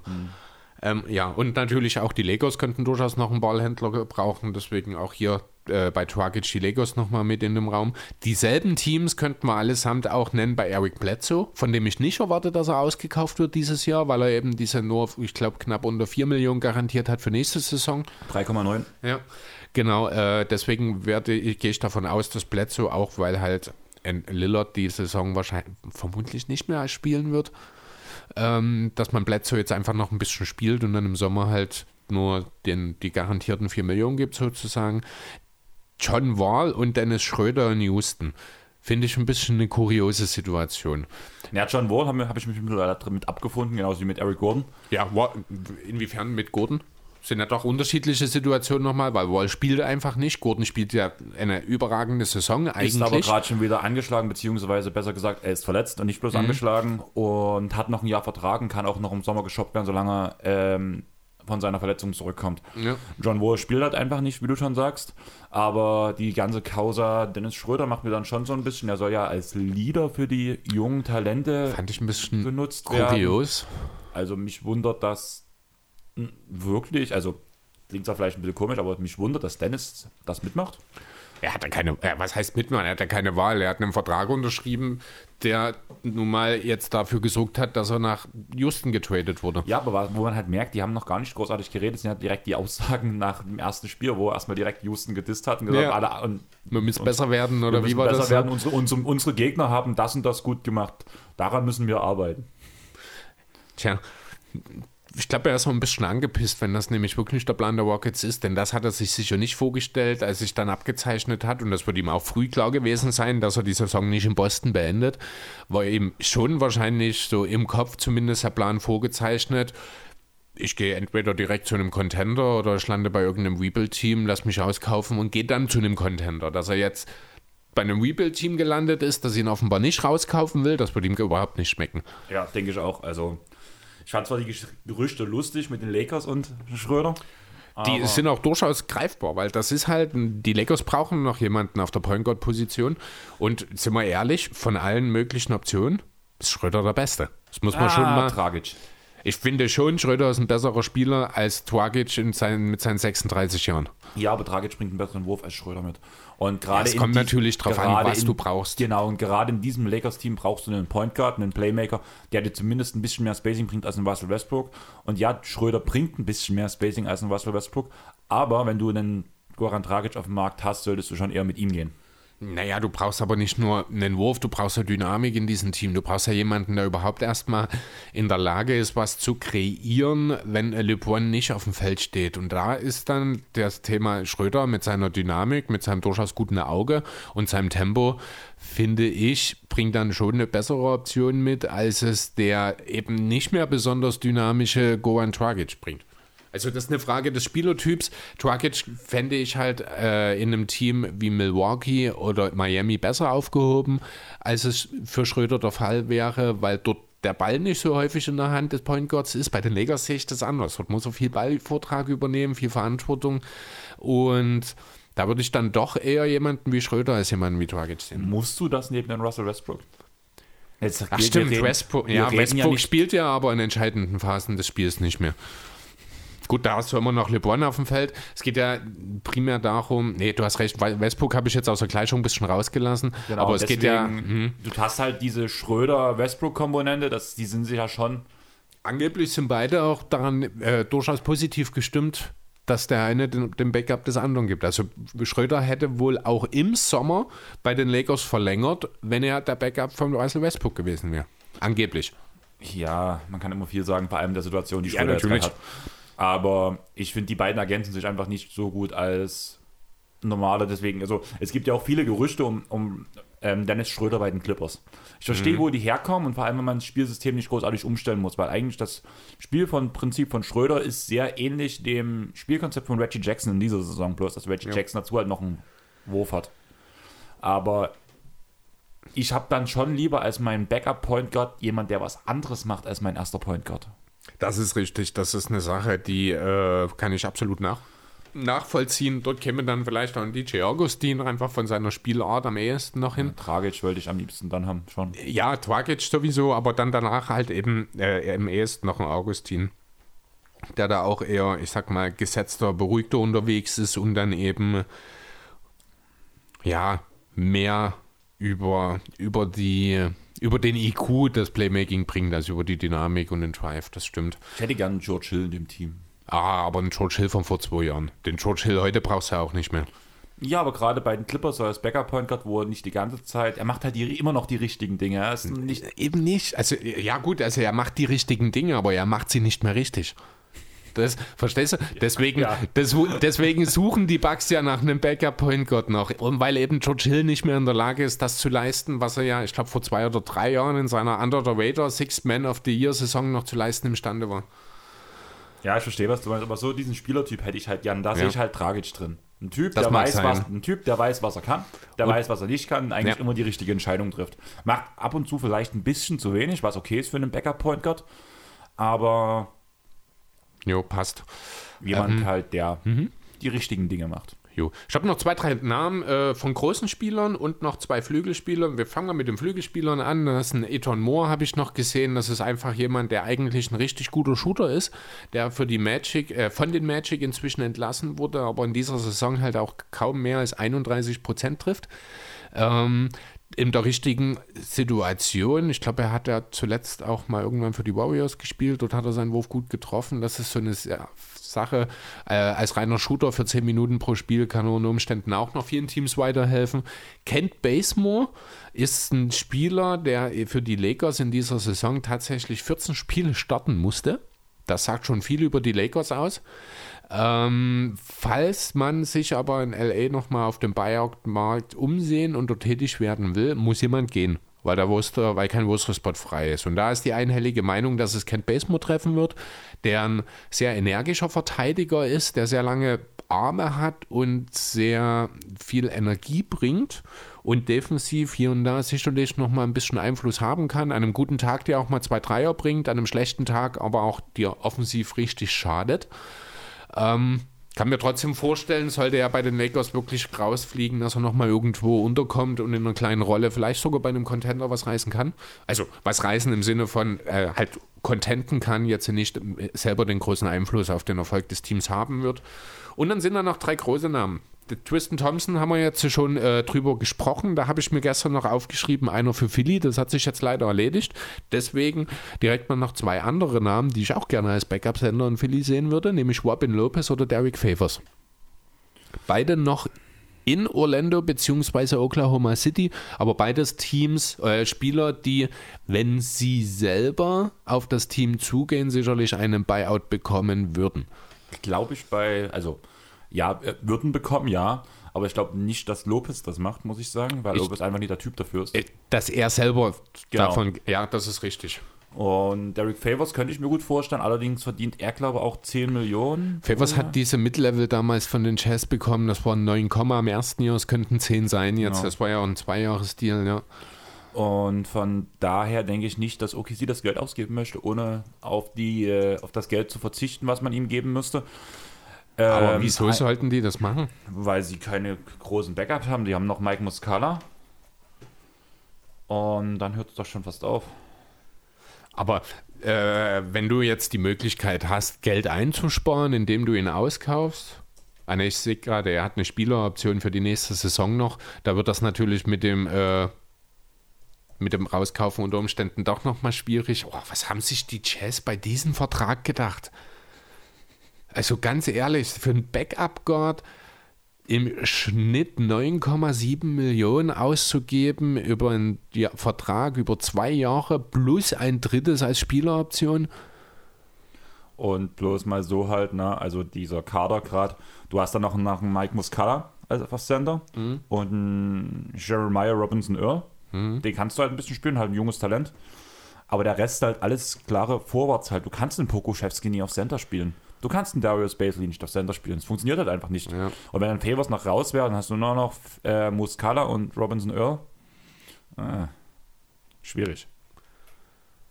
Ja, mag sein. Ist äh, ja auch mit dem blicke jetzt auf den Vertrag doch eher wahrscheinlich so, dass das The Thema für nächstes Jahr wird, denn ich kann mir nicht vorstellen, dass Favors auf die 10, fast 10,2 Millionen nächste Saison verzichten wird, denn die kriegt er niemals wieder irgendwo. Ja, dann ist das Thema ja fast auch schon vom Tisch und bleibt eigentlich fast nur noch Robin Lopez aktuell, den ich sehr gerne, den ich mir auch sehr gut vorstellen könnte als Backup von dem Beat, der ich glaube auch nochmal ein richtig positiver Einfluss für die Kabine wäre. Nicht, dass man das in Philly aktuell braucht. Die Kabine in Philadelphia ist äh, ja, richtig gut drauf momentan, finde ich. Ich kann immer nur wieder empfehlen, schaut euch mal die Dynamik auch aufs, abseits des Kurdes zwischen dem Beat und Maxi an, was die sich teilweise um die Ohren schmeißen. Äh, als Maxi sein erstes 10-Assist-Spiel hatte zum Beispiel, hat dem Beat gesagt, jetzt bist du endlich ein Point Guard oder sowas. Und es geht die ganze Zeit nur so, die haben einen Heidenspaß äh, miteinander. Und ich glaube, Robin Lopez würde sich dort wunderbar auch mit einfügen, auch wenn er vielleicht ein bisschen Ärger mit dem Maskottchen machen würde dann, mit Ben, nein, mit Franklin. Franklin. Franklin heißt er, genau. Ähm, ja, das sind so die Namen, die ich als Buyout-Kandidaten da habe. Potenzielle, wir haben ja noch ein bisschen Zeit. 1. März ist die Deadline. Das heißt, vielleicht haben wir nächste Woche noch mal ein, zwei Namen, über die wir dann schon reden können, die unterschrieben haben. Müssen wir mal schauen, was da eventuell, vielleicht gibt es ja auch noch den einen oder anderen überraschenden Deal oder Buyout, den wir so gar nicht auf dem Schirm hatten. Vielleicht kann man sich ja doch noch irgendwie in Houston mit John Wall einigen, was ich nicht glaube, ähm, weil der ja auch noch bis nächste Saison, ich glaube, fast 80 Millionen verdient oder sowas oder über 80 sogar. Von daher, ja, schauen wir mal. Was sagst du eigentlich dazu, dass die Andre Bamprey zu den Bucks gegangen ist?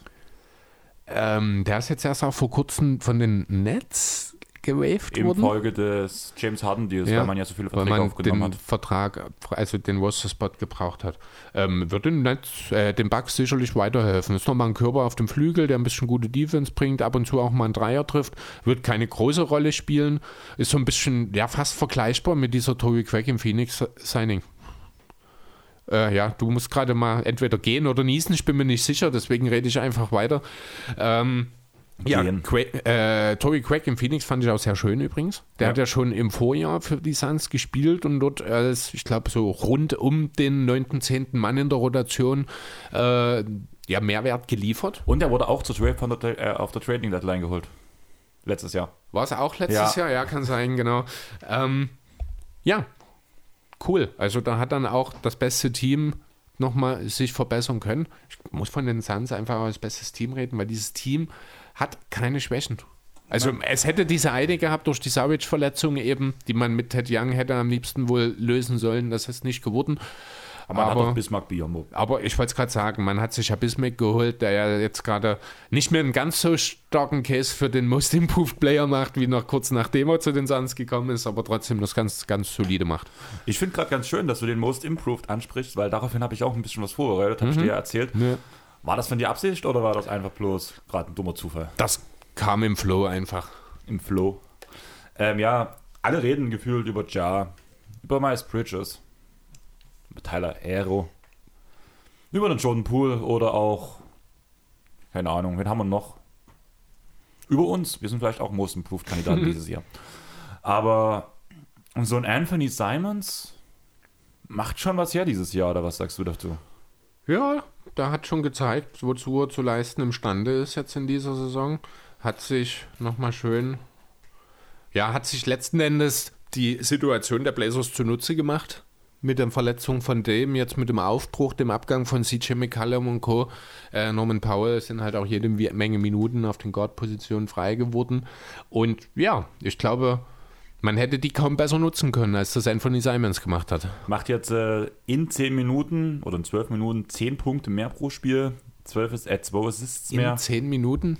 In 12? In zwölf Minuten mehr meinst du, oder? No. Ach so, okay. 10 Punkte mehr. In Okay. 12 Minuten mehr, 10 Alles klar. Punkte mehr. Und 2 Assists mehr. Und bleibt ungefähr beim gleichen Effektiv Field Goal. Die 2er-Quote ist nochmal nach oben geschossen. Die Dreierquote ist auf 40% geblieben, was auch sehr gut ist. Und selbst auf 36 Minuten hat, hat er trotzdem seine Punkte nochmal um 4 Punkte hochgeschraubt, was auch gut ist danach. Ist halt immer noch stabil. Die Advanced Stats sehen gut aus. Hat auch ein ähm, positives Plus-Minus, vor allem offensiv. Mhm. Und ja, Anthony Simons ist für mich so ein legitimer, under the radar, Most Improved Kandidat geworden. Ja, schon. Den hatte man halt vor der Saison nirgendwo so richtig auf dem Schirm, weil das einfach in Portland die Gegebenheiten zu dem Zeitpunkt gar nicht hergegeben haben, das überhaupt zu erwarten, weil er ja war ja quasi die vierte Option auf den Guard-Positionen nur. Da hat sich halt einiges geändert. Und ja, hätte man nicht den einen oder anderen eben, den du schon genannt hast, der da auch äh, von Anfang an eben diesen Case relativ stark reitet, könnte Anthony Simons durchaus eine Rolle hier spielen. Er wird am Ende sicher auch die eine oder andere Stimme abbekommen. Dass es am Ende auch tatsächlich für ihn reicht, glaube ich aber nicht, weil dafür sind die Blazers zum einen einfach nicht gut genug. Dadurch ist äh, die Aufmerksamkeit für ihn nicht gegeben. Dass halt so ein Spieler wie ein Hero zum Beispiel, der in einem Heat-Team spielt, die halt relevant sind, ja, der hat da einfach auch bessere Chancen am Ende. Aber ja, Anthony Simons ist absolut jemand, den man in dieser Konversation durchaus mit nennen kann.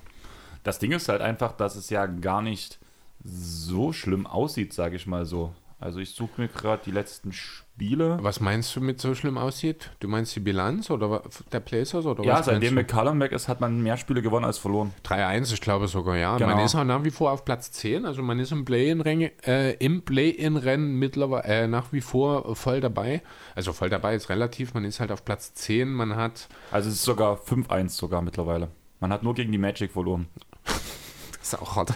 Man, man Äh, schlägt ja. die Lakers, die Bucks, die Knicks und die Grizzlies und verliert gegen die Magic. Ja, klingt, klingt nach den Blazers. Ja, also die machen sich so ein bisschen gemütlich, haben zwei Punkte, äh, zwei Siege Vorsprung auf die Spurs auf 11, haben zweieinhalb Rückstand auf die Lakers auf 9. Der Play-In ist nach wie vor drin. Natürlich sind dort mit den Spurs, den Pelicans, ich gucke gerade, die Kings eigentlich ja auch, aber die haben schon, ja gut, die haben auch nur dreieinhalb Spiele Rückstand. Das sind so die drei Teams, die dann nach den Blazers noch darum kämpfen. Die können natürlich alle noch reinkommen. Das sind auch alles Teams. Ja gut, die Spurs vielleicht nicht, aber Pelicans und Kings haben theoretisch auch versucht abzugraden und nochmal anzugreifen. Deswegen ist da alles andere als sicher, dass die Blazers die Play-ins erreichen. Ich glaube, man will das auch gar nicht unbedingt wenn ich ehrlich sein soll, weil das passt dann nicht so ganz äh, rein. Man will ja dann doch nochmal versuchen, ein Asset, den eigenen Pick so hoch wie möglich zu kriegen, um ja, eben dieses Asset im Rahmen der Sommermöglichkeiten mit nutzen zu können. Deswegen würde es mich nicht wundern, wenn die Blazers hier noch rausfallen. Aber diese Simons-Entwicklung ist natürlich eine sehr, sehr schöne Sache, die vielleicht auch in Portland gar nicht unbedingt vor der Saison so auf dem Schirm war. Hat vielleicht auch mit damit zu tun, dass man sich jetzt endgültig auch für diesen Umbruch entschieden hat. Das Ding ist ja einfach, dass man Simons immer so einen über, äh, an, überrateden Spieler gesehen hat, Ja. wo man auch Neo Shea immer gesagt hat, ja, das ist dein Liebling, du tradest ihn bloß nicht, weil du ihn selber gedraftet hast und das wegen ein Eingeständnis deiner eigenen Inkompetenz, sage ich mal, in Anführungsstrichen ist. Aber jetzt zeigt, mal, zeigt Simons gerade, warum er auch so hoch gedraftet wurde und spielt auch echt überragend. Also ich finde auch die Art, wie er spielt, sehr gut anzuschauen. Ja, und das lässt jetzt ja auch so diesen Deal damals mit den Blazers nochmal, äh, nicht mit den Blazers, sondern mit den Raptors nochmal, wo man für Powell getradet hat, auch nochmal doch ganz gut dastehen, weil da war ja doch so die Frage, wieso gibt man Gary Trent dort ab? Äh, ja, ich denke, jetzt weiß man, warum man sich dort für Trent als Trade-Gegenwert entschieden hat und gegen Simons, an den die Raptors sicher auch Interesse hatten letzten Endes. Wobei man diesen Deal halt echt nicht gut sehen darf, Nee, wenn man jetzt halt jetzt- drüber nachdenkt, dass er jetzt bei den Clippers ist. Und Sicherlich. Also im Endeffekt hätte man vielleicht auf diesen Deal einfach verzichten sollen, McCallum eher abgeben und auf Trent, Simons und Lillard im Backcourt gehen sollen. Das wäre vielleicht am Ende die beste Idee gewesen, aber zu dem Zeitpunkt war halt noch die Ambition in Portland andere. ich glaube nicht, dass das die beste Variante gewesen wäre. Die bessere Oder die zumindest. bessere auch gewesen wäre, weil du einfach das Problem hast, dass du dann immer noch dasselbe Problem hast, dass du drei defensiv schwache Guards hast. Ja gut, dann hast du halt jetzt trotzdem immer noch zwei. Ja, aber es ist besser Ja. als drei. Ja, aber die drei konnten halt offensiv Also dann zumindest das kompensieren. Das ging halt mit CJ auch. Es ist halt. Also ähm, eigentlich sagt man ja, zwei, äh, drei ist besser als zwei, aber in dem Fall wirklich noch nicht. Ja, mag sein. Äh, hätte halt für, ein, äh, für das Thema Retooling wäre es halt besser gewesen, weil man dann jetzt mehr Möglichkeiten gehabt hätte. Aber wie gesagt, das wusste man damals noch nicht. Hätte man vor einem Jahr schon gewusst, wie man heute dasteht, hätte man wahrscheinlich auch nicht für Covington und Nance getradet. Ähm, vielleicht auch nicht in dem Jahr davor für Derrick Jones Jr. die, äh, die Mid-Level ausgegeben. Aber das sind alles Sachen, die, ja, den rückwirkend sieht das immer alles ein bisschen anders aus. Wichtig ist, dass man wohl doch äh, ab, äh, ein, zwei Puzzlestücke hat, die man um Lillard herum in einem Retooling nutzen kann. Da ist ja auch Nasio Little zum Beispiel jemand, der genannt wird. Ich bin auch überrascht, dass Nokic noch da ist, wenn ich ehrlich sein soll. Da, der spielt jetzt auch große auf. Ja. Muss man dazu sagen, vielleicht hat man das ja auch im Plan gehabt und will jetzt doch mit Nukic auch langfristig weiterarbeiten. Falls nicht, würde ich ja den Kollegen aus Charlotte empfehlen, mal im Sommer einen Blick nach äh, ja, Nokic Town zu werfen. Die haben sich doch jetzt den Mon äh, defensiv starken Montrezl Harrell geholt. Ja, aber der will ja auch nur, es hat ja auch nur Vertrag bis zum Ende der Saison. Und wenn ich dann die Wahl habe und die werden beide wahrscheinlich relativ gleich verdienen wollen, dann nehme ich eher Nokic. Ah, ich glaube schon, dass Nokic mehr verdienen möchte als ein Harrell. Also Harrell weiß Möglich. mittlerweile, was er wert ist. Ja, aber lass den mal jetzt ein paar gute Monate in Charlotte spielen. Er spielt immer ein paar gute Monate. Naja, aber es gibt, es sind jetzt nur ein paar Monate bis die Saison und damit sein Vertrag ausläuft. Wenn er jetzt so gut in Charlotte dasteht, würde es mich nicht wundern, wenn er dann doch wieder mehr will. Aber es ist eine andere Geschichte. Genau. Ich würde noch mal ganz kurz auf das Thema MIP zurückgehen. Denkst du, Simons hätte eine Chance, wenn dieser Umbruch am Anfang der Saison gekommen wäre und wir nicht diese, oder wenn wir bei den Scoring-Explosionen vor allem am Anfang nicht bloß von Jar, von Bridges geredet hätten, von Poole geredet hätten, sondern auch schon von Anfang an der Saison über Simons geredet hätten? Durchaus möglich. Also er Weil ich hätte glaub, das sicherlich Case einen festeren Case, wenn es von Anfang an einfach Thema gewesen wäre. Dadurch, Genau. dass das jetzt doch erst nach einer halben Saison quasi so richtig ja, Form angenommen hat, dieses Retooling, dadurch, dass er halt dadurch halt erst verspätet in den Fokus bei den Blazers gekommen ist, fehlt ihm einfach diese ja, diese Grundlage, sag ich mal. Genau. Und das finde ich halt echt interessant, muss ich Ja. sagen. Ähnlich so wie letztes Jahr mit ähm, Derrick Rose als Six Man of the Year Kandidat, der auch erst Mhm. relativ spät dazu kam und danach drüber nachdenken musste. Ja, eigentlich schon. Also hatte ich, hätte dich ja bei unseren Season Awards letztes Jahr auch so ein bisschen überrascht, wo ich mit Derrick Rose ankam und du Ja. so, ja, stimmt. Ja, den hatte ich passt. gar nicht auf dem Schirm Genau, gehabt und ähnlich damals, das gerade mit Simons und das fand Ja. ich halt relativ interessant. Also ich habe mir auch relativ schnell meinen Fantasy Leagues gepickt. Wir haben jetzt ja beim US-Basketball-Manager uns noch geholt, bevor Ja. er die ersten großen Spiele gemacht hat. Das war auch so ein bisschen auf mein Drängen hin, weil ich halt gesehen habe, was jetzt die letzten Spiele gemacht hat, bevor er noch teurer wird. Ja. Und ich glaube, der wird noch teurer. Also, Sicher, also da wird noch mehr kommen. Also da wird sich sicherlich dann auf dem Niveau der letzten Wochen äh, irgendwo festsetzen, was natürlich bedeutet, dass die Zahlen an sich dann insgesamt auch noch weiter steigen. Das ist richtig. Ja, aber Chris, hast du jetzt noch ein bisschen was? Oder Ah, hast du nichts also- mehr? Ich habe noch so zwei, drei kleine Sachen, die ich ansprechen würde, aber ich würde sagen, nachdem wir letzte Woche wieder ganz schön lang gemacht haben, Machen wir eine entspannte Runde dann. machen wir entspannt, zumal du dich bestimmt freust, wenn du abmischen musst. Ja, also ich bin durchaus so, ich finde es ganz cool, wie das bisher heute läuft hier. So in diesem entspannten Umgang können wir gerne noch ein, zwei Sachen machen. Ich habe jetzt nichts, wo ich sage, da müssen wir unbedingt noch mal drüber reden. Ich würde parallel mal schauen, ob ich vielleicht noch mal auf dem Handy ein, zwei Sachen habe, die ich einfach erwähnen will, weil manchmal doch spannende Sachen dabei sind. Aber hauen wir erstmal deins noch raus. Ja, erste Frage, Coach Kip Thibodeau. Mhm. Soll er weiter Coach der Nix bleiben, lässt die jungen Spieler nicht spielen, trotz Verletzungen, setzt er auf die alten Leute.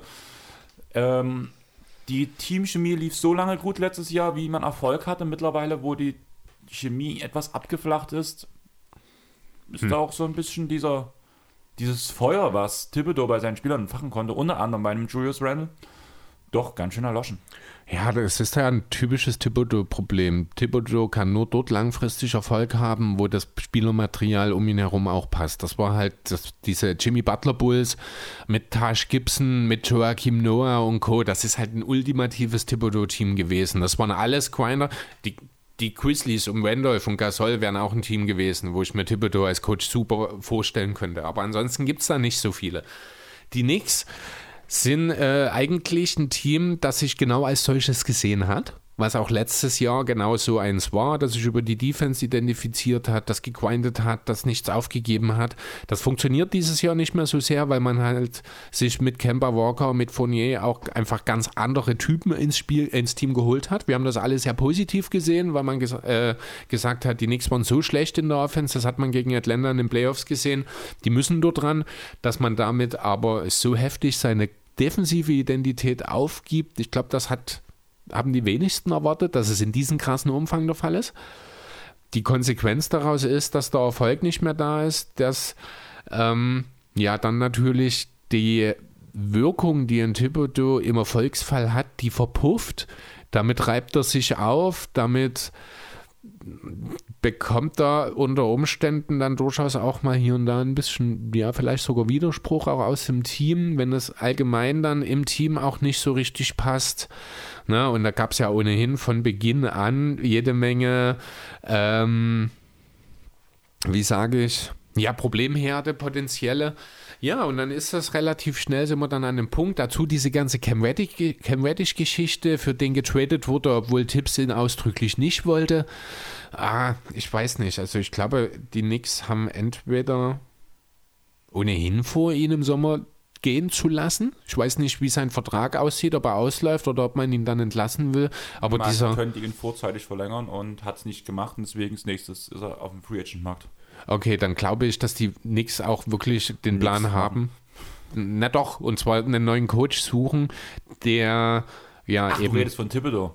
Mit Vertrag auslaufen. Natürlich. Ich dachte von Reddish. Nee, nee, ich bin bei Thibodeau. Okay, gut, dann keine Ahnung. Bei Okay. Tipps weiß ich nicht. Ähm, weil also alle Handlungen, die man gemacht hat, auch die Tatsache, dass man zwei Tage vor der Deadline im Grunde den kompletten Kader verfügbar gemacht hat, äh, deutet jetzt nicht unbedingt darauf hin, dass man mit dem aktuellen Konstrukt da noch langfristig weitermachen will. Dann ist es immer am einfachsten, erstmal den Coach auszutauschen. Ähm, deswegen würde es mich nicht wundern, wenn da tatsächlich im Sommer eine Veränderung auch auf dem Trainerstuhl bei den, La äh, bei den Lakers, was ist denn los, bei den Knicks stattfinden wird. Was natürlich nicht heißt, dass man nicht trotzdem versucht, vielleicht äh, den Kader trotzdem auf links zu drehen. Ähm, Thibodeau, wenn das wirklich stimmt, was ich hier gerade sehe, Du sagst mir jetzt bestimmt, der hat noch bis 27 Vertrag. Das würde mich nicht wundern. 25. Ja, kann auch sein. Das, ich glaube, Thibodeau hat einen sehr langen Vertrag, der ist auch, glaube ich, sehr gut dotiert natürlich äh, bei den Knicks unterschrieben. Aber wir wissen alle, dass Verträge in der Sportwelt nicht mehr wirklich die ganz große Bedeutung haben. Ja, also wenn das stimmt, also ich bin jetzt bei Spotrack. Es ist naheliegend auf jeden Fall. Tom Thibodeau Contract. Ich gucke auch mal mit. Und hier steht zumindest zwar ohne Base Salary, also steht kein richtiges Geld drin, was er verdient, aber hier steht halt, dass er 2020 einen Fünfjahresvertrag Genau. da, ähm, bekommen hat. Ja, habe ich und hier auch. deswegen, Ja, genau. Also Fünfjahresvertrag 2020. Dann ist er tatsächlich noch so lange. Das ist ja schön für Thibodeau. Der wird dann auch ein bisschen mehr Geld noch verdienen, wenn er wahrscheinlich kein Coach mehr ist. Vielleicht versucht man ja auch über den Sommer oder bis zum Sommer mit Thibodeau zu reden und einen gemeinsamen Weg zu finden, wo man ein Team aufbaut, das sowohl der Verantwortlichen im Front Office als auch der Verantwortliche auf der Trainerbank mitarbeiten wollen. Macht jetzt nicht den Eindruck, als würden die Knicks in diese Richtung gehen. Deswegen glaube ich eher, dass man sich über kurz oder lang wahrscheinlich von Tipps trennen wird. Ja, sehe ich auch so. Deswegen würde ich direkt zum nächsten Thema springen. Ich habe hier drei Spieler mit Verletzungen stehen. Ja. Zum einen ist das ein Norman Powell von den Clippers mit Ja. einem gebrochenen Fuß, äh, mit einem gebrochenen Knochen im Fuß. Ist so ein bisschen ein Fragezeichen, ob er die Saison überhaupt zurückkommen kann, weil es ja sowas doch eine längerfristige Verletzung ist. Ja. Kam gut rein bei den Clippers, ein bisschen schade. Ich hoffe eigentlich noch, wie wir am Anfang schon gesagt haben, dass er danach so vielleicht kurz vor den Playoffs zusammen mit Kawhi und Paul George zurückkommt, weil dann wäre das eine Macht, dieses Team. Und dann kannst du wirklich vielleicht von deinem Traum träumen, dass die Clippers gegen die Sixers im Finale stellen mit den jeweiligen Deals, die sie gemacht haben. Wer weiß. Der nächste Verletzte ist auch so ein Dauerinvalide, dem immer wieder was passiert, und das ist ein Anthony Davis. Ja. Die Lakers haben ja nicht schon genug Probleme. Da kommt das nächste noch dazu mit einer Knöchelverletzung. Positiv, es ist nichts gebrochen, aber trotzdem redet man von ungefähr vier Wochen bei Anthony Davis. Ja, hast du die Szene gesehen? Nein. Äh, ist ja ganz schlimm. Also ich bin ohnehin äh, sehr anfällig für solche Umknick-, Fußgelenksgeschichten, weil ich persönlich dort auch schon das eine oder andere Mal, also meine Bänder, meine Sprunggelenken sind noch total ausgeleiert. Ähm, sah wirklich übel aus. Er ist auf Goberts Fuß gelandet. Ich mir, bin komplett sofort zusammengezuckt und mir ist es kalt den Rücken runtergelaufen. Es ist echt Glück, dass dort nichts Schlimmeres passiert ist, muss man wirklich sagen. Ähm, andererseits muss man halt sagen, Anthony Davis hat nach der Bubble ganze sieben, nein, 73 Spiele für die Lakers äh, gemacht. 36 von 72 letzte Saison. In dieser Saison sind es bisher 37 von bisher 58. Da werden jetzt dann auch natürlich die 58 nur noch in den nächsten Wochen erstmal steigen. Das ist gefährlich. Ähm, andererseits auch keine Überraschung. Denn es ist jetzt nicht so, dass das bei den Lakers angefangen hat. Du hast schon gesagt, Davis ist quasi seine ganze Karriere schon von den Verletzungen geplagt. Das würde den Lakers jetzt natürlich nicht helfen. Was, was glaubst du denn? Wo, wo wird es denn noch hingehen für die Lakers? Auch jetzt mit diesen vier Wochen ohne Davis? Ich glaube Platz 9 am Ende der Saison und danach ins Play-In. Mehr sehe ich bei den Lakers nicht, muss ich sagen. Ja, also genau das, wo man ist aktuell, man auf Platz 9, man ist. Man hat halt Abstand zu Platz 10. Das ist der einzige Grund, warum ich sie nicht ja, auf Platz aber 10 es sind halt auch nur zwei Spiele, ich glaube. Sicher? Lakers. vier oder fünf? Nee, Lakers 27, 31, 21 Spiele hinter den Suns, die Blazers auf 10, 23,5. Okay. Ja, und dann sind nochmal, also die sind ja 10 ist noch Play-In, ne, und 11 und 12, 13, die sind dann nochmal zwei beziehungsweise sogar dreieinhalb Spiele hinter den Blazers. Also sind vier auf Platz 11. Aber. Dann war das wahrscheinlich mein Gedanke, weil wie gesagt, die Blazers nach dem mhm. Deal hat man nicht nach vorne angreifen, sondern richtig. eher zurück. Und deswegen habe ich eher Teams wie die Kings und die Pels damals mir angeguckt ja. zu dem Thema. Genau, und da ist es schon mehr, also rausfallen glaube ich auch nicht. Dafür ist einfach auch LeBron James zu gut, als dass die Lakers komplett aus den Play-Ins rausfallen. Aber man muss dann halt auch sehen, wenn sie ja 9 oder 10 in die Play-Ins kommen dann sind potenzielle Gegner in den Play-ins vielleicht die Clippers. Ja, wahrscheinlich, also das ist so das Team. Es könnte genauso gut aber auch sein, dass es vielleicht auch noch Nuggets oder Mavs trifft, die noch rausfallen.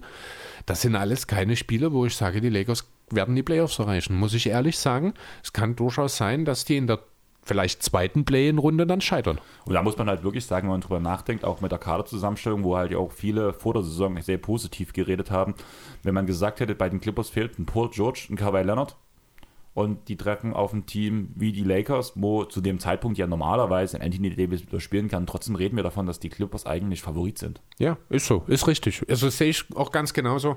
Ähm, ja, für die Lakers wird es sehr, sehr schwierig. Man hat den drittschwersten Spielplan noch für den Rest der Saison. Also es ist auch nicht so, dass man sich äh, darauf verlassen kann, dass man die einfachen Siege einfährt, denn es wird nicht so viele einfache Siege geben für die Lakers. Man muss, habe ich mir auch rausgeschrieben, gegen wen man noch muss. Nee. Ähm, ja, ich habe hier noch notiert, Bladen wird kaum vermeidbar sein. Ich denke, soweit sind wir uns einig. Die äh, Anzahl der. Maximal in die andere Richtung. Äh, ja, richtig. Ne? Also man hat jetzt schon sechs Plätze, sechs Siege Rückstand auf Platz sechs. Das ist, no. das Thema ist abgefahren, da müssen wir nicht mehr drüber reden. Und dann ist halt immer noch auch diese Abwesenheitsthematik. Mello ist jetzt gerade wieder Day-to-Day, Evo wie Bradley. Gut, das sind jetzt gerade All-Star-Break. Das ist vielleicht auch wirklich das Beste für die Lakers, dass sich das Team dass sich die Rentnertruppe mal ein bisschen beruhigen kann. Und Kendrick Nunn hat noch nicht gespielt. Kendrick Nunn hatte jetzt einen Rückschlag in seiner Reha wieder mit seinem Knie, genau. Ähm, es ist schon hart. Also von 58 Spielen haben nur drei Spieler mindestens 50 gemacht. Das ist Westbrook, der nur eins ausgesetzt hat, der aber jetzt regelmäßig in finalen Phasen sitzt. Das ist Malik Monk, der 52 Spiele gemacht hat, der lange gebraucht hat, um ihn die Saison zu finden, aber jetzt wahrscheinlich der drittbeste oder viertbeste Laker ist würde sagen, in dem Teamkonstrukt schon der drittbeste. Also der dritt, jetzt, wo AD raus ist, definitiv der drittbeste? Nee. Auch, auch so. Ja, ich sehe schon Mello noch an der Stelle. Ah, okay, gut. Ich war gerade. Genau, also ich bin, aus. nee, ich bin äh, LeBron AD, aber dann sehe ich halt nicht Westbrook tatsächlich, sondern momentan die beiden von der Bank mit Nan, äh, nicht mit Nan, sondern mit Mongo und mit Mello, die da okay. den wichtigeren Einfluss haben. Ja, und Mello ist der dritte Spieler, der 50 hat. Bradley noch auf 49, ansonsten hat keiner mehr, keiner überhaupt 45 Spieler erreicht. Das ist Wahnsinn. Dadurch fehlt natürlich Konstanz, die Produktion ähm, hinter den Big Three, die wir gerade genannt haben, kommt eben nicht mehr viel. Es sind Big Two, von denen jetzt ist es nur noch Big L, Big LeBron, weil halt einer kein Big mehr ist und einer der Big ist, nicht mehr dabei ist, gerade wieder für ein paar Wochen. Und LeBron ab und zu auch Center spielt, das macht das Big L noch größer. ja, genau. ne? Und dann hast du halt wirklich konstante Produktion, kommt nur von Mello und von Monk momentan. Ob du da einen Bradley hast, ob du da, ich will gar nicht in den Kader gucken, weil das ist immer so frustrierend, aber da kommt halt sonst nichts, weil halt einfach niemand regelmäßig spielt. Willst du eine Visa, ein großer äh, Rolle geben? Willst du ein THT seine Rolle noch weiter ausweiten, der eine katastrophale Saison spielt? Das willst du alles nicht. Stanley Johnson hat sich phasenweise mal gut dargestellt, ist aber auch sicherlich keiner, der die, ja, der eine Franchise komplett auf links dreht. Ja, und dann sind wir im Endeffekt an dem Punkt, ich habe es vorhin schon mal erwähnt, in einem Team, in dem Ken Basemore 14 Spiele starten musste, das einfach nicht gut genug ist, um direkt in die Playoffs zu kommen. Ja, gebe ich dir auf jeden Fall recht. Ähm, ich würde deswegen auch zum nächsten Punkt springen, einfach direkt. Über das müssen wir auch nicht so lang reden. Es geht um den nächsten Langzeitinvaliden. Zion Williamson wird erneut am Fuß operiert. Ist das tatsächlich so? Das ist Fakt. Es ist Traurig. Nee, ich, ich will da gar nicht drüber reden. Ja, ich wollte Weil es, ich regt mich, ich muss mich dann bloß wieder drüber aufregen, was die Pelicans dort machen. Gut, man hat, muss fairerweise sagen, man hatte in den letzten Wochen keine neuen Statusmeldungen mehr von Zion gehört. Das heißt, ähm, zumindest hat man kein Comeback angekündigt vor der nächsten OP. Wahrscheinlich hat man tatsächlich schon gelernt in New Orleans. Es ist traurig, auf welchem Niveau wir hier die Pelicans loben müssen gerade. Ähm, ja, ist vielleicht aber tatsächlich auch erstmal für den Moment ganz gut. Ja, dass er diese Fall. Saison nicht auftritt, dann hat man die Möglichkeit, CJ McCallum noch ein bisschen mehr zu integrieren, der ja schon sehr, sehr gut reingekommen ist. Ich muss auch ehrlich Offensiv. sagen, offen, ja, natürlich, was, was anderes brauchen wir bei dem. Schau dir diese, ganz ehrlich, über Ja, die Defense dürfen wir in diesem Team nicht reden. Schau dir die potenzielle Starting Five nächste Saison an.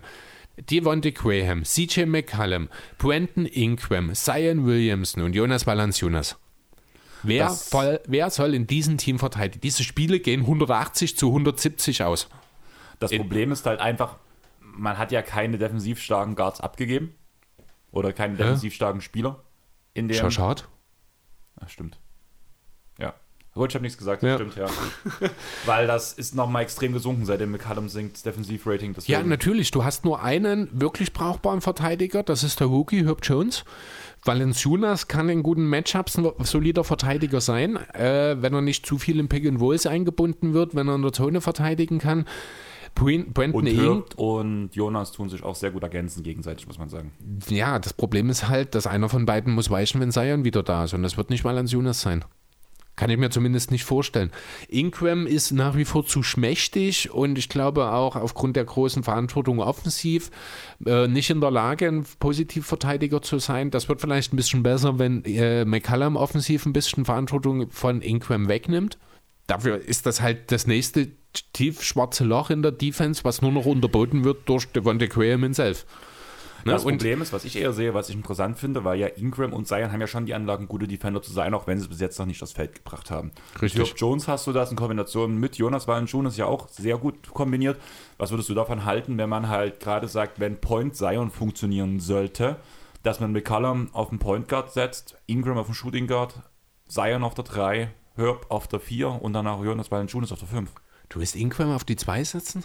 Musst du fast.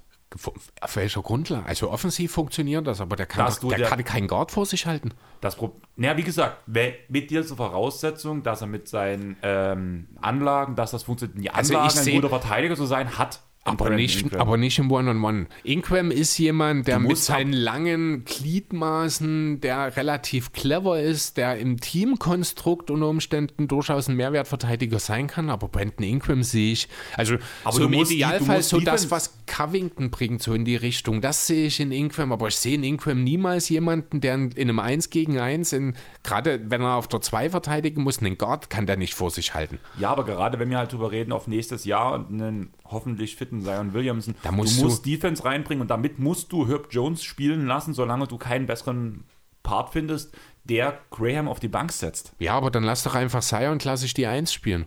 Dann lass doch Zion, McCallum, Ingram, Jones und Valenciunas auflaufen. Auch die Das- defensiven Matchups dann. Aber da wären wir wieder bei dem Punkt, du sagst, Du kann, willst- das, du kann, sagst- das In, kann das Ingram, aber ich sehe auch nicht, dass ein Zion Williamson den Point Guard verteidigt. Sorry, aber. Ja, genau das ist der Punkt. ist ja aber genau ich sehe Zion eher mit seinen Anlagen äh, einen Point Guard oder einen Guard vor sich halten, als, das, als ich das bei einem Ingram sehe. Ne? Und worüber wir jetzt noch gar nicht geredet haben in diesem Pelicans-Team, ist die Tatsache, dass es nur einen Ball gibt. Die haben dann auch vier Spieler in der Starting Five, also so wie ich sie vorhin genannt habe, wo ein Herb Jones dann auf die Bank rutscht. Vier Spieler, die den Ball in der Hand brauchen, um effizient zu sein. Ja, diesen Punkt Ball in der Hand haben wir auch bei den Nets sehr kritisiert. Hat auch funktioniert. Im sehe ich aber Endeffekt, anders. Im Endeffekt sollte bei diesem Team Zion Williamson einen Ball in der Hand haben und dann gibt, da gibt es keine Fragen. Und eventuell ein Brandon Ingram. McCollum sollte eigentlich zum Shooter gemacht werden, der dir ähm, sekundäres Playmaking nebenbei noch bringt. Ja, dafür hast du aber zu viel für ihn bezahlt. Ja, deswegen sage ich auch nicht, dass der Deal gut war. Also, wie gesagt, ich also war er nicht. Das hier ist eine Katastrophe für die, Pelicans. Genau, die Blazers haben, nachdem eigentlich alle geätzt haben nach diesem Clippers-Stil, Also- aber gerade mit diesem Punkt, was danach kam, war selbst dieser Clippers-Stil für die Blazers gut. Ja, die Blazers hatten halt ein klares Ziel, den war es mehr oder weniger, hatte ich den Eindruck, egal was zurückkommt. Aber im Endeffekt muss ich sagen, dieser Blazers Pelicans Deal ist ein Deal, der keinen Gewinner hat. Doch, die Blazers. Also schon ein Stück weit die Blazers, weil sie Josh Hart bekommen haben. Genau. Das ist aber auch alles. Muss ich ganz ehrlich sagen, Josh Hart ist in dem Deal maximal der zweitbeste Spieler. Ja, aber das Ding ist, Josh Hart ist ein Spieler, der perfekt neben dem Damian Lillard und Anthony Simons passt, finde ich. Theoretisch, ja. Theoretisch schon. Und er hat einen extrem guten Vertrag, den man auch sehr gut weiterdealen kann. Da geht es ja schon weiter, wenn man dann auch die nächsten Jahre guckt, wenn man wieder umbauen will. Ja, unglaublich, dass die, dass die Pelicans in der Lage waren, einen guten Deal rauszugeben. die haben den Geisten. Kannst du dich noch an diese Struktur des Deals erinnern? Das ist, glaube ich, ein 12 Millionen Deal, wenn ich mich nicht ganz täusche, was für Josh Hart, glaube ich, ganz, oder was für Josh Hart ein guter Deal ist. Aber das Ding ist ja, dass in seinem letzten Vertragsjahr, der ist, ähm, da ist eine Player Option drin, aber der Vertrag ist nicht garantiert. Also blöd gesagt, das ist eine Player und eine Team Option im Okay. letzten Jahr. Das ist ganz cool. Also bei, Ah, nee, andersrum. Und zwar, also ich habe es bei Spottrack gerade offen. Der hat jetzt 12 Millionen für dieses Jahr. Für nächste Saison ist es nicht garantiert. Und das Jahr darauf, wenn diese nächste Saison garantiert wird, hat er dann eine Player Option. auf jeden Fall ist es Also, ja, ist ja ganz cool. komischer Vertrag, aber irgendwie cool. Und er hat äh, cannot be traded bis April 8. Das liegt daran, dass das er jetzt gerade getradet wurde. Deal gerade, ja. ich sehe es gerade, das ist Quatsch. Ja. Zumal bis 8. April ist ja auch Blödsinn, weil ja jetzt eh keine Trades mehr stattfinden können. Genau. Ähm, ja, trotzdem, aber um auf die Pelicans zurückzukommen, ich sehe, äh, ich sehe dort von wie hinten viele Probleme. Also natürlich vorne ist das ein, ist das ein Luxusproblem offensiv, das muss man schon so sagen. Du hast drei elitäre Scorer im Team, du hast ein schwarzes Loch mit Devontae Graham und du hast einen sehr, sehr gut passenden Center in Jonas Valanciunas. Das ist schon okay.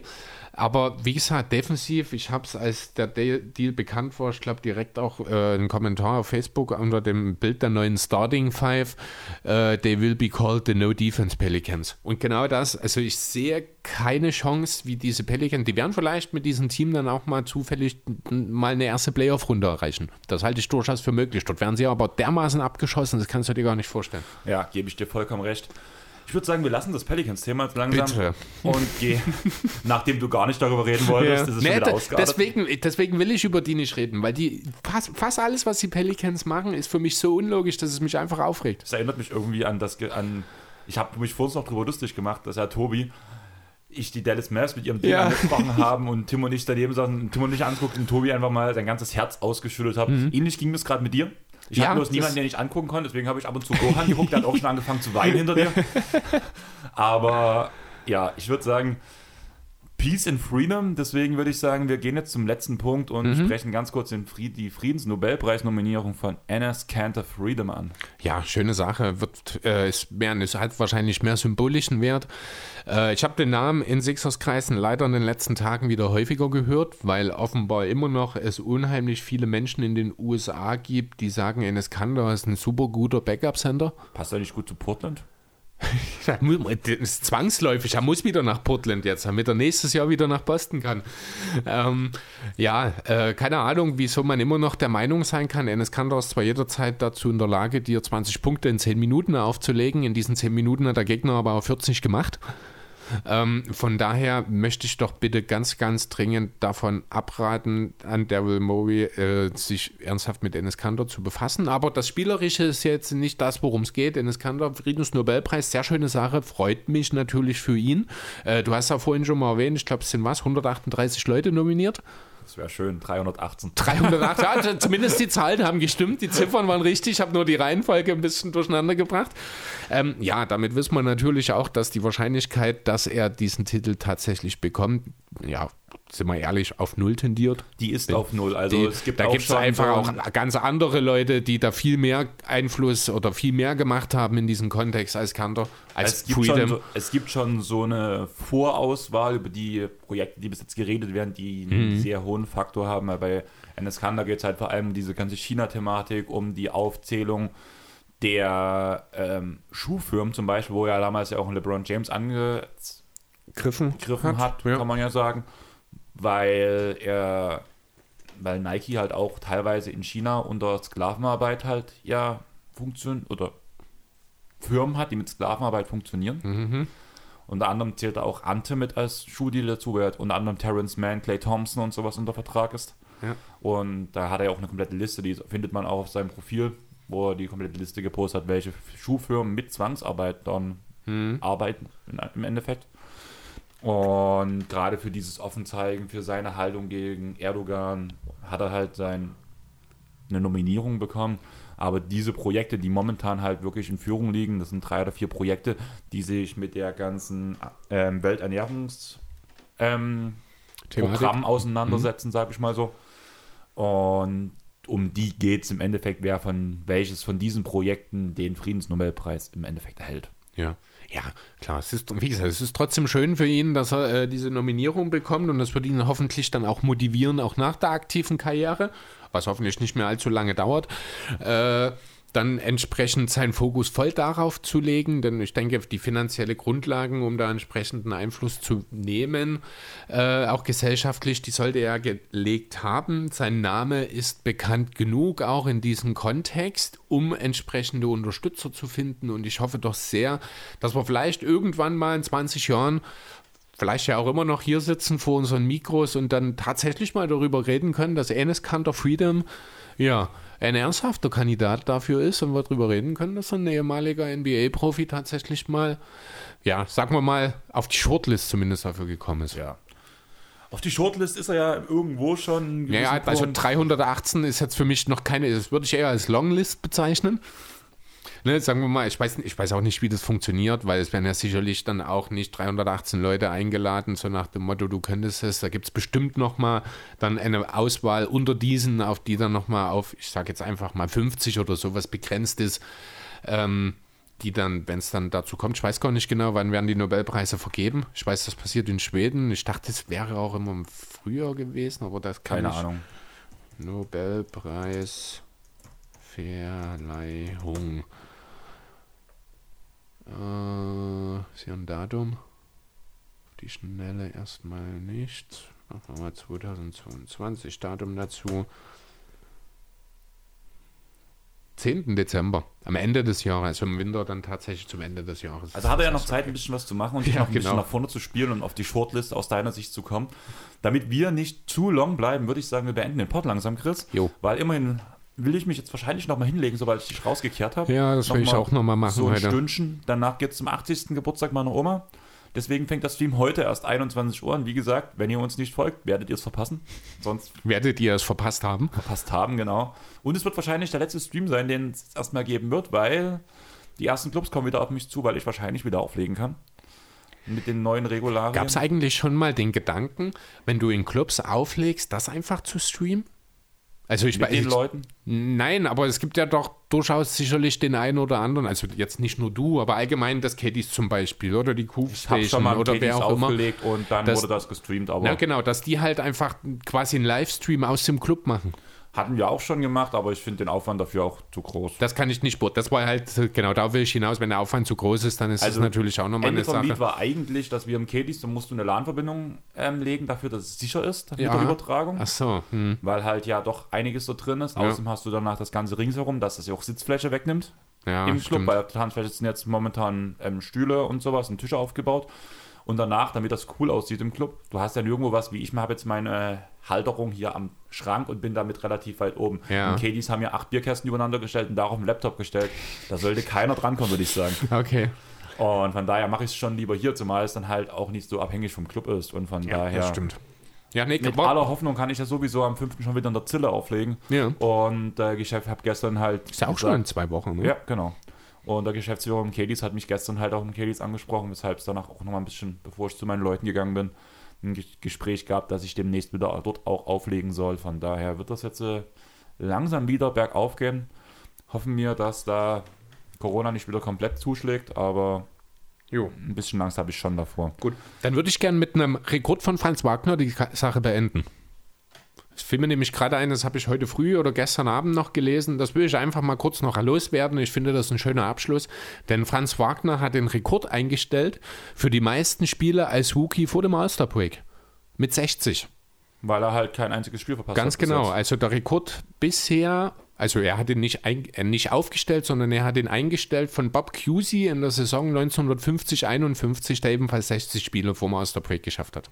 Er ist auch der einzige Rookie, der noch kein Der- einziges Spiel verpasst genau. hat dieses Jahr. Aber ich würde sagen, wir beenden die ganze Sache jetzt. Chris, du kannst dich zurücklehnen. Das habe ich Mhm. Lange nicht gesagt. Ah ja, das habe ich auch lange nicht gemacht. Ja.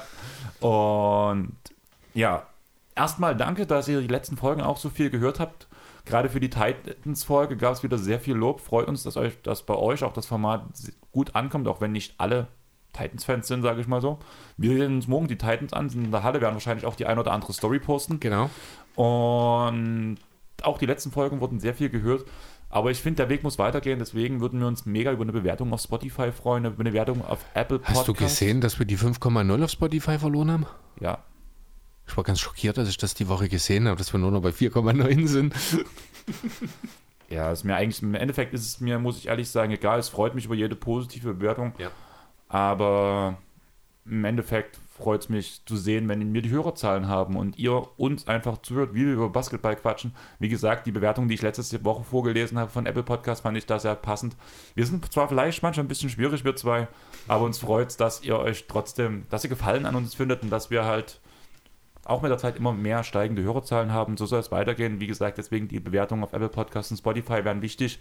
Einmal, weil wir dadurch in die Reichweite anderer Leute kommen, die uns vielleicht noch nicht kennen. Genauso kommen wir in die Reichweite anderer Leute, indem ihr uns einfach weiterempfehlt, beziehungsweise uns selbst auf Instagram oder Twitter oder ähm, Facebook folgt. Und ich würde sagen, das war ein, ein guter Rundumschlag um die Liga, so News Around the League. Wäre vielleicht sogar ein ganz cooler Folgenname. Und deswegen würde ich sagen, wir haben es geschafft. Tschaußen. Ciao. Thank